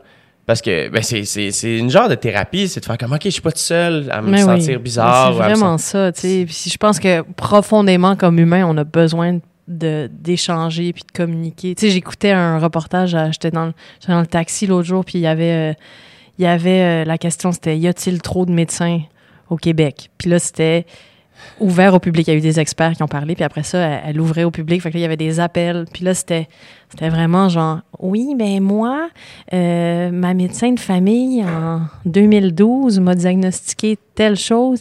Et là, ensuite, elle m'a dit que. Et, la madame, elle faisait juste raconter son histoire. Et là, et là le monsieur d'après, même affaire. Là, j'étais comme. Tu sais, c'est fou comment les gens ont besoin de partager, puis ont besoin d'échanger sur leur expérience humaine. Puis, puis je pense que comme artiste, on est un peu ça. On est comme un peu des. des des, des médiums, de, des genres de totems, là, de, de comme, OK, cette personne-là, elle échange avec moi, puis, puis, ça, puis ça, ça, ça résonne. C'est comme un échange dont- qui est comme primordial dans notre humanité, en Ah, fait. oui, absolument. Absolument. Et euh, tu, sais, tu- tu disais la peur du trend. Moi, il y a quelque chose que je trouve. Ben, puis c'est normal parce que je suis pas dedans, là, mais euh, pas stressant dans le sens où le piano, dans ma tête, c'est comme. C'est là, c'est là depuis toujours ou presque, puis Mhm. c'est là pour rester. Là, tu sais, il y a- ce- ce- cet instrument-là. Moi, il y a toujours eu un piano chez nous, j'en ai jamais joué. Euh, puis ça fait trop longtemps que je dis, j'aimerais ça jouer du piano, mais je suis comme, Ah, arrête de dire ça, fais-le ou fais-le pas, mais ferme ta gueule, tu sais. Mais il y a quelque chose de tellement. euh, les possibilités dans ma tête sont comme infinies au Oui, piano. puis c'est super atemporel. Puis, moi non plus, je pense pas que ça va disparaître. Je pense juste que c'est accessible à bien des gens de pianoter quelque chose. Puis, on peut se ramasser avec une offre qui est tellement grande que les gens savent plus trop où donner. Puis, après ça, ça relève de l'abstraction totale pour que, pourquoi toi, tu tends l'oreille vers une tune plus qu'une autre, tu sais. Ben, je pense que c'est pareil. C'est c'est juste que, à date, on a, on a été très, très peu. Euh, mais tu sais, quand tu prends par exemple les humoristes ou tu prends les, les chanteurs pop, genre c'est la même chose. Il y a tellement, tellement, tellement d'offres que pourquoi t'accroches à un truc Ouais. plus qu'à un autre? C'est juste, c'est plus abstrait avec la musique instrumentale, tu sais. C'est comme, il n'y a pas de voix, il n'y a pas de mots. Fait que c'est complètement magique, en fait. Qu'est-ce qui fait que tu- toi, ton, ton cœur résonne à telle chose plus qu'à l'autre, tu sais? Puis comment tu trouves ça? Quand même, justement, tu dis il y a quelque chose d'abstrait puis d'inconnu au Québec. Et là, toi, oui, tu dans le monde, ça fonctionne, puis euh, c'est extraordinaire pour toi, mais il y a- des endroits où c'est moins surprenant, peut-être, que, alors qu'ici, ben là, c'est comme, hey, non, attends, on sold out à Shawinigan, on sold out en Beauce. Est-ce que ça, c'est quelque chose qui te, surprend, puis qui te rend heureuse? Est-ce que ça, est-ce que t'es nerveuse quand tu vas à quelque part où t'es comme, hey, Colin, euh, mon style dans cette place-là, ça va-tu fonctionner ou non? C'est sûr. Là, je commence à, aller plus euh, en région. Comme là, je m'en vais à Sorel, euh, là, là, dans la semaine, ce, ce week-end. Ouais. Puis, tu sais, c'est sûr que dans ma tête, je me dis, Ah, les gens Sorel, écoutent du piano solo? Je, je le sais pas, tu sais. Puis oui, la salle, elle est pleine. Puis, je- parce qu'à la fin, c'est juste des cœurs, là. C'est Ouais. juste des humains. Mais c'est sûr, tu sais, là, on a, où est-ce que j'ai joué? En Islande. J'ai joué en Islande. Tu sais, je savais pas, il y allait avoir combien de gens. Je suis en Islande. C'est la première fois que tu y allais? Ouais, ça paraît que c'est magnifique. C'est tellement beau, l'Islande. Ça ressemble à la Lune. On dirait que c'est- tu marches sur la Lune. C'est vraiment beau. Là. Wow! Puis l'église était remplie, deux étages, était plein, il y a du monde assis dans l'allée centrale. Puis je m'attendais, mais zéro à ça, tu sais. Mais sinon, j'ai la chance de pas avoir le genre de « Hi, va-tu y avoir des gens dans ma salle? » Je l'ai je l'ai jamais fait. J'ai jamais joué. Ça, c'est aussi parce que j'ai une bonne équipe qui veut pas me décourager. Là. Ouais. Mais j'ai jamais joué dans une salle euh, Pas où est-ce qu'il y a genre 20 personnes. Non, là, ça. m'est jamais arrivé, tu sais. Fait que hum, ça, c'est aussi, pas, j'ai des gens qui travaillent bien en arrière. Ouais, ouais, C'est, euh, comment tu trouves ça, jouer d'une église? Est-ce que, est-ce que, dans le sens, je sais que euh, naturellement, il va se passer de quoi là, dans ma tête? Là? C'est que le- le- l'endroit est, est spécial, mais toi, la première fois, il y a- tu te sentais-tu euh, pas à ta place ou observé ou, ou au contraire? Euh, la première église que j'ai faite, c'était à Brighton, en Angleterre. C'est une église avec. les- le, le plafond là, était à genre, je sais pas, là, 25 pieds. C'était vraiment, vraiment immense. Et euh, le défi, c'est que le piano résonne énormément. Fait qu'il y a un défi de son.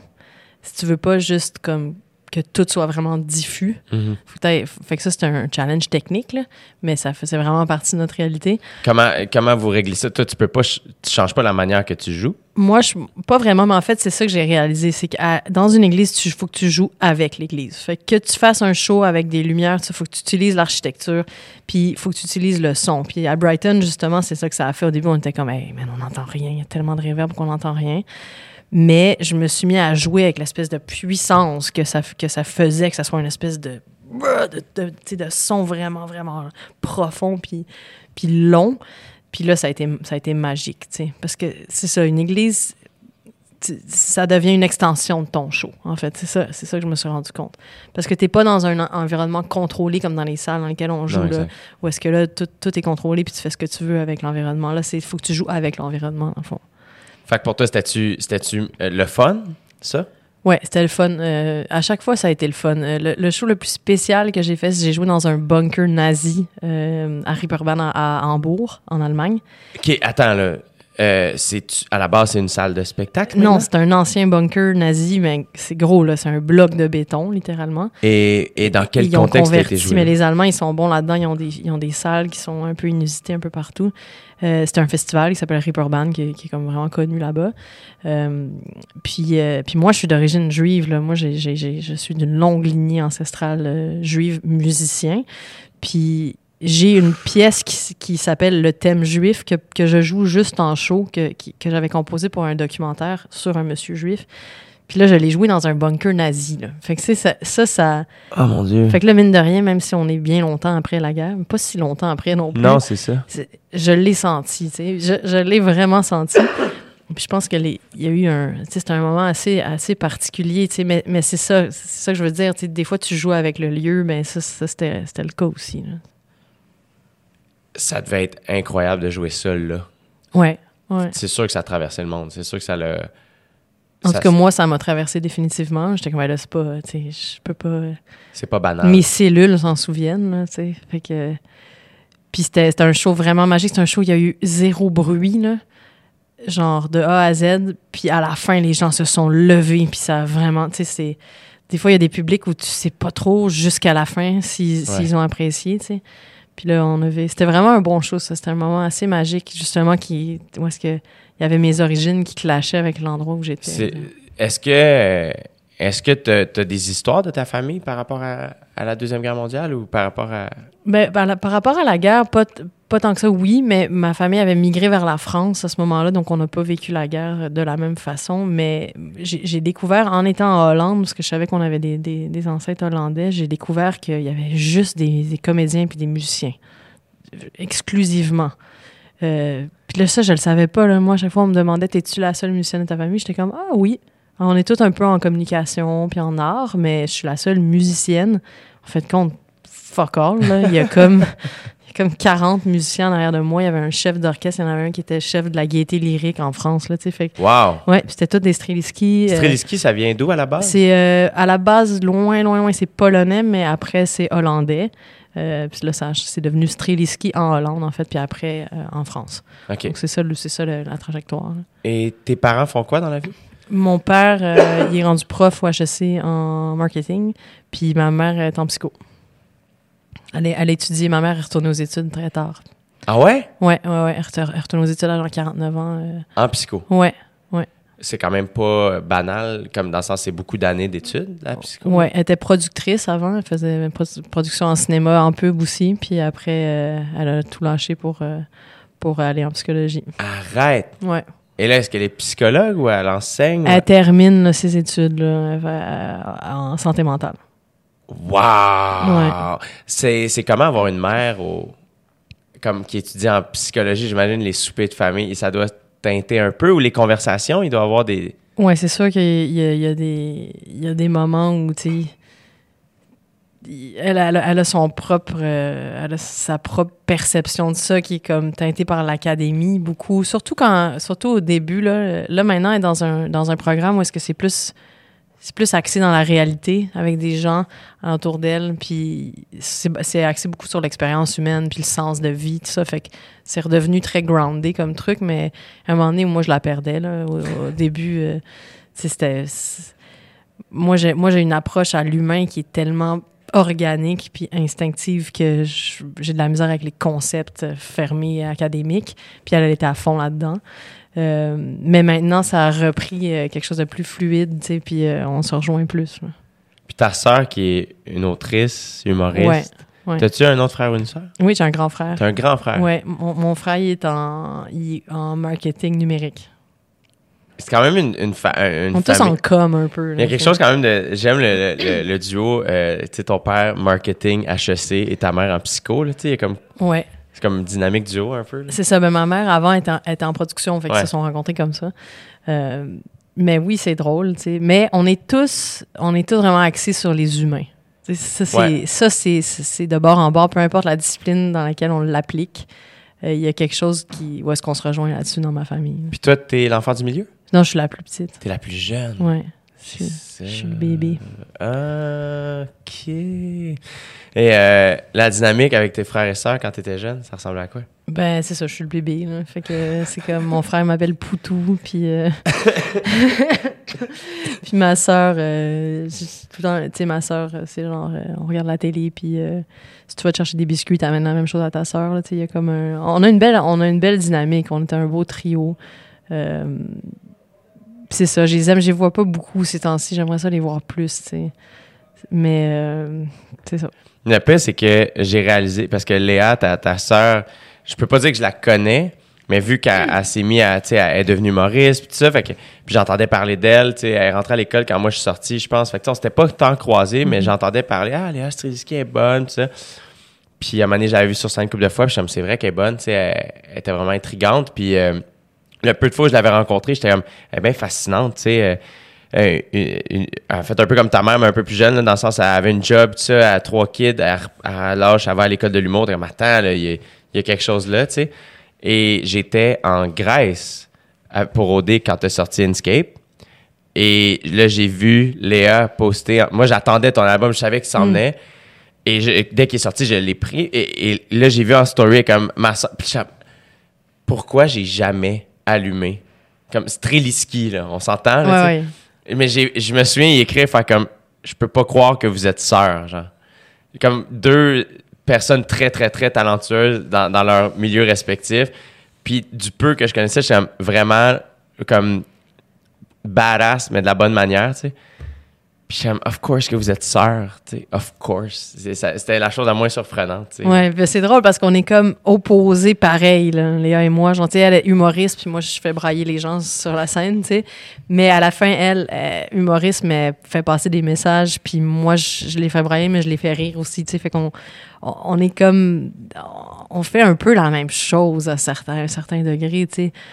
Puis on, on se suit aussi dans nos carrières. Tu sais, Léa, dans le fond, elle, a- elle a essayé plein d'affaires jusqu'à être comme, OK, c'est ça que je veux faire, tu sais. Ouais. Fait que là, elle est allée à l'École nationale de l'humour, mais elle a mis du temps aussi à l'accepter, Ouais. de la même façon que moi. C'est vrai. Puis elle, elle put herself out there, tu sais, elle a mis du temps avant de, de prendre cette décision-là, puis elle l'a- prise, puis, puis c'est ça, puis ça va super bien pour elle. Faut que je lise son livre.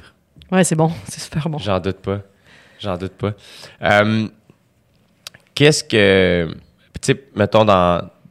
Qu'est-ce que tu as envie de faire euh, pour la suite, que ce soit en musique ou dans ta vie? C'est comme. a- Ouais. Parce que là, tu sais, mettons, tu accomplis plein de belles choses, puis tu sais, inévitablement, la question poche quand tu fais de quoi de le fun, c'est que tout le monde est comme, ça va être quoi la prochaine étape, tu sais? Mhm. Mais pas nécessairement la prochaine étape, plus que, ah, quelque chose qui, autant, mettons, tu sais, t'as repoussé un peu la musique dans ta vie, puis finalement, t'as fait, ah non, c'est ça que je veux faire. Y a-tu un autre affaire en toi que t'es comme, ah, ça, je le repousse un peu, mais je sais qu'il faut que ça vienne, tu sais? Euh, le film, je le repousse pas, mais c'est sûr que c'est sûr que je vois, je me vois faire de la musique de film encore. Je pense que ça va être peut-être pas la prochaine étape, mais celle d'après.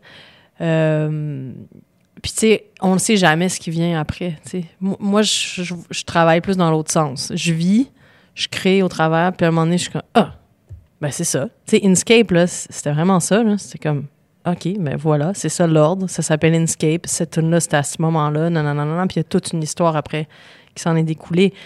Mais j'aurais jamais pu le savoir avant de le faire, tu sais. Là, j'ai une certaine idée que je pense que je vais faire un album qui est un peu plus tourné vers l'extérieur. Mais peut-être que je vais être complètement surprise. Finalement, non, tu sais. Je, you never know, là. Ouais, puis des fois aussi, on pense que c'est l'extérieur parce que les histoires viennent d'ailleurs. Puis finalement, une fois que tu constates, t'es comme, attends, ça résonne vraiment dans ce que j'ai vécu dans les dernières années. Puis je m'en étais pas rendu Ouais, compte. c'est sûr. Puis je pense que moi, je peux pas. C'est soit je le fais comme ça, soit je le fais pas. Tu sais, il faut qu'il y ait quelque chose qui vibre à l'intérieur. Je, je vais pas euh, m'inventer un album. Tu sais, ça va, ça va être obligé d'être quelque chose qui résonne fort à l'intérieur de moi.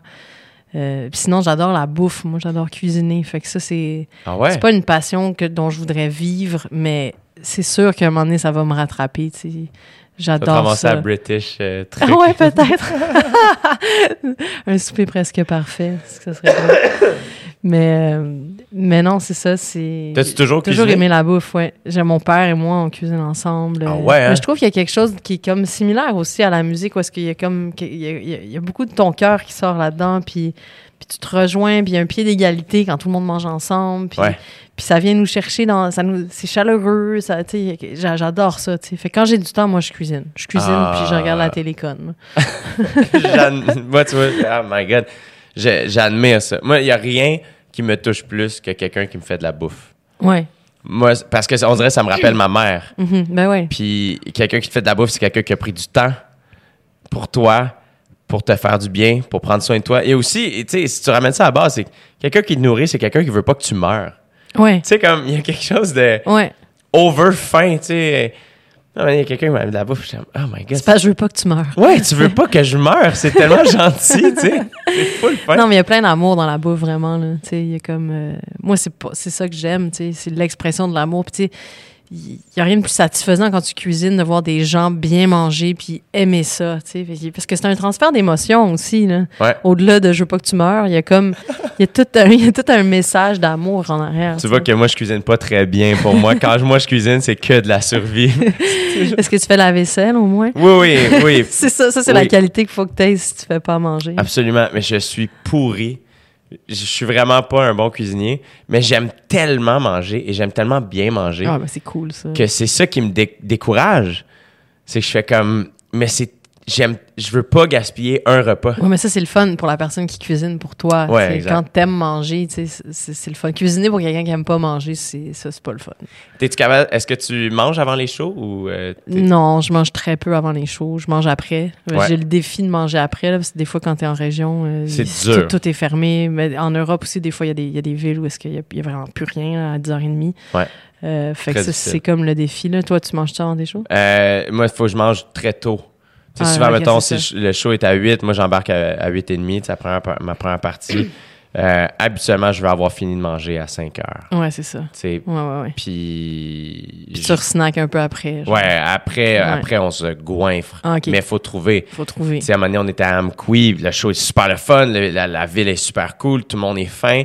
Sort du show, ah, il y a la microbrasserie, on arrive. La bière est bonne, ça, ah, on a, il nous reste des nachos, comme, on va prendre ça. Sinon, tu on- manges de la poutine. mais genre, là, ça, on est comme, alright, frites. c'est good, il y a un McDo, tu sais. Ouais. Arrive, le McDo est fermé. Le McDo est Ah, ouais. OK, on va aller au Tim Hortons. Le Tim Hortons était fermé. On s'est ramassé au dépanneur. Ah ouais, man. OK, ça, c'est Quand radical. tu soupes des Crispers puis une pépérette. non, c'est ça. Puis moi, mon équipe mange avant. Fait qu'il y a juste moi qui est pogné dans cette problématique-là. Fait que je suis comme, bon. Ça, c'est le défi, que, un petit défi, on s'entend. Euh, mais c'est, comme. Il faut trouver des solutions. là. Ouais. Peut-être Vous êtes combien en tournée? On est euh, cinq. Souvent quatre ou cinq. Si Manu vient, on, Ouais. on est cinq. Donc- J'ai, un- j'ai un éclairagiste, un soundman, puis une régisseuse euh, slash DT. OK. Ouais. Puis vous voyagez avec euh, un euh, le décor? Ouais, mais on a un décor très petit euh, parce que c'était le mandat qui a été donné à, au- au- à mes amis qui ont fait de la conception. C'était fallait que ça rentre dans une valise parce qu'on fait de la tournée internationale. Ouais. Fait que ça rentre dans une valise. Donc, Wow! on a un très petit décor. Ce qui prend le plus de place, c'est la merch. Mais on est léger, là, on voyage léger. Puis le piano, Le piano est sur place tout le temps. c'est ça. Ouais. Fait que tu- c'est ça qui arrive, vous autres. Fait que toi, à chaque fois que t'arrives, c'est ah, c'est un nouveau piano. Ouais, ça c'est ça c'est un défi aussi. Parce que si le piano est cool, le show va être mille fois plus facile pour moi. Si le piano pose, et pour mon soundman, Ouais. si le piano pose des difficultés, il y a des shows vraiment où j'ai pas de fun parce que le piano est tough. Ah. Le piano répond pas assez. euh, Puis moi je joue très doux, puis je joue très subtil, fait que Ouais. ça prend euh, ça prend des pianos qui réagissent bien. Très sensible. Ouais, fait que ça inévitablement c'est faut- ça prend des bons pianos. Puis il y a des pianos juste plates, des pianos qui ont pas de personnalité. Puis tu peux pas tu peux pas leur en donner. t'sais. C'est fascinant. Tu Ouais. parles comme dans Harry Potter avec les, les baguettes, on dirait. comme, ah, il, il faut. Mais c'est vrai que c'est. C'est ça qui est cool d'un instrument de musique, tu sais. Tu parles, tu t'en vas à Sorel bientôt. euh, je sais pas si tu joues dans cette salle-là, mais moi, quand j'étais allé à Sorel, il y avait un piano dans, dans la loge, tu sais. Un, un beau gros piano. Hmm. Euh, Ben, ça doit être lui. je, te- je te le souhaite, c'est sûr que c'est ça. Puis après ça, je sais pas s'il y a de la personnalité de piano, mais on dirait que c'est plus, c'est tellement attirant un instrument de musique Ouais. dans une pièce. Ouais. Il y a une guitare, tu sais, je gratouille la guitare. Je suis pas du tout un guitariste, je sais pas jouer. Mais tu sais, j'ai appris une coupe d'accords. quand j'ai déménagé de chez mes parents, je suis parti avec la guitare Mm. de ma grand-mère qui était à la maison. Parce que j'étais comme, ben, je vais être tout seul, j'ai rien à faire. Puis c'est le moment où j'ai joué le plus, tu sais, parce que j'étais comme, ah, ben, je sais pas, dans la pièce, il y a de quoi, c'est le fun, tu sais. Ouais, c'est comme un compagnon, un instrument, tu sais, Ouais. quelque chose de comme. Tu sais, moi, c'était ça, là, le piano, c'était. C'était mon, c'était mon ami, là. Tu sais, C'est, comme ça que j'exprimais des émotions, puis des émotions complexes que je vivais, puis j'aurais jamais pu mettre en mots, là. Surtout à l'adolescence, euh, tu sais, mais même longtemps, c'est cette espèce de complexité émotionnelle-là. Il y avait juste un piano qui pouvait me le, qui pouvait m'aider à le sortir, tu sais. Fait qu'un instrument, c'est ça aussi, là. C'est comme ça devient ton ami, là. Ouais, absolument. Absolument. Puis, euh, qu'est-ce qu'on te souhaite pour la, la suite de, de ta vie ou la, la prochaine étape de ta vie? Ouais, je le sais pas, là. tu sais, je suis tellement dans un moment. euh, je suis vraiment au tournant, là, entre comme, OK, qu'est-ce qui s'en vient après, puis j'ai aucune idée, ce, que, ce que je me souhaite, c'est de rester bien. De, rester heureuse, euh, puis de pas perdre contact avec moi-même.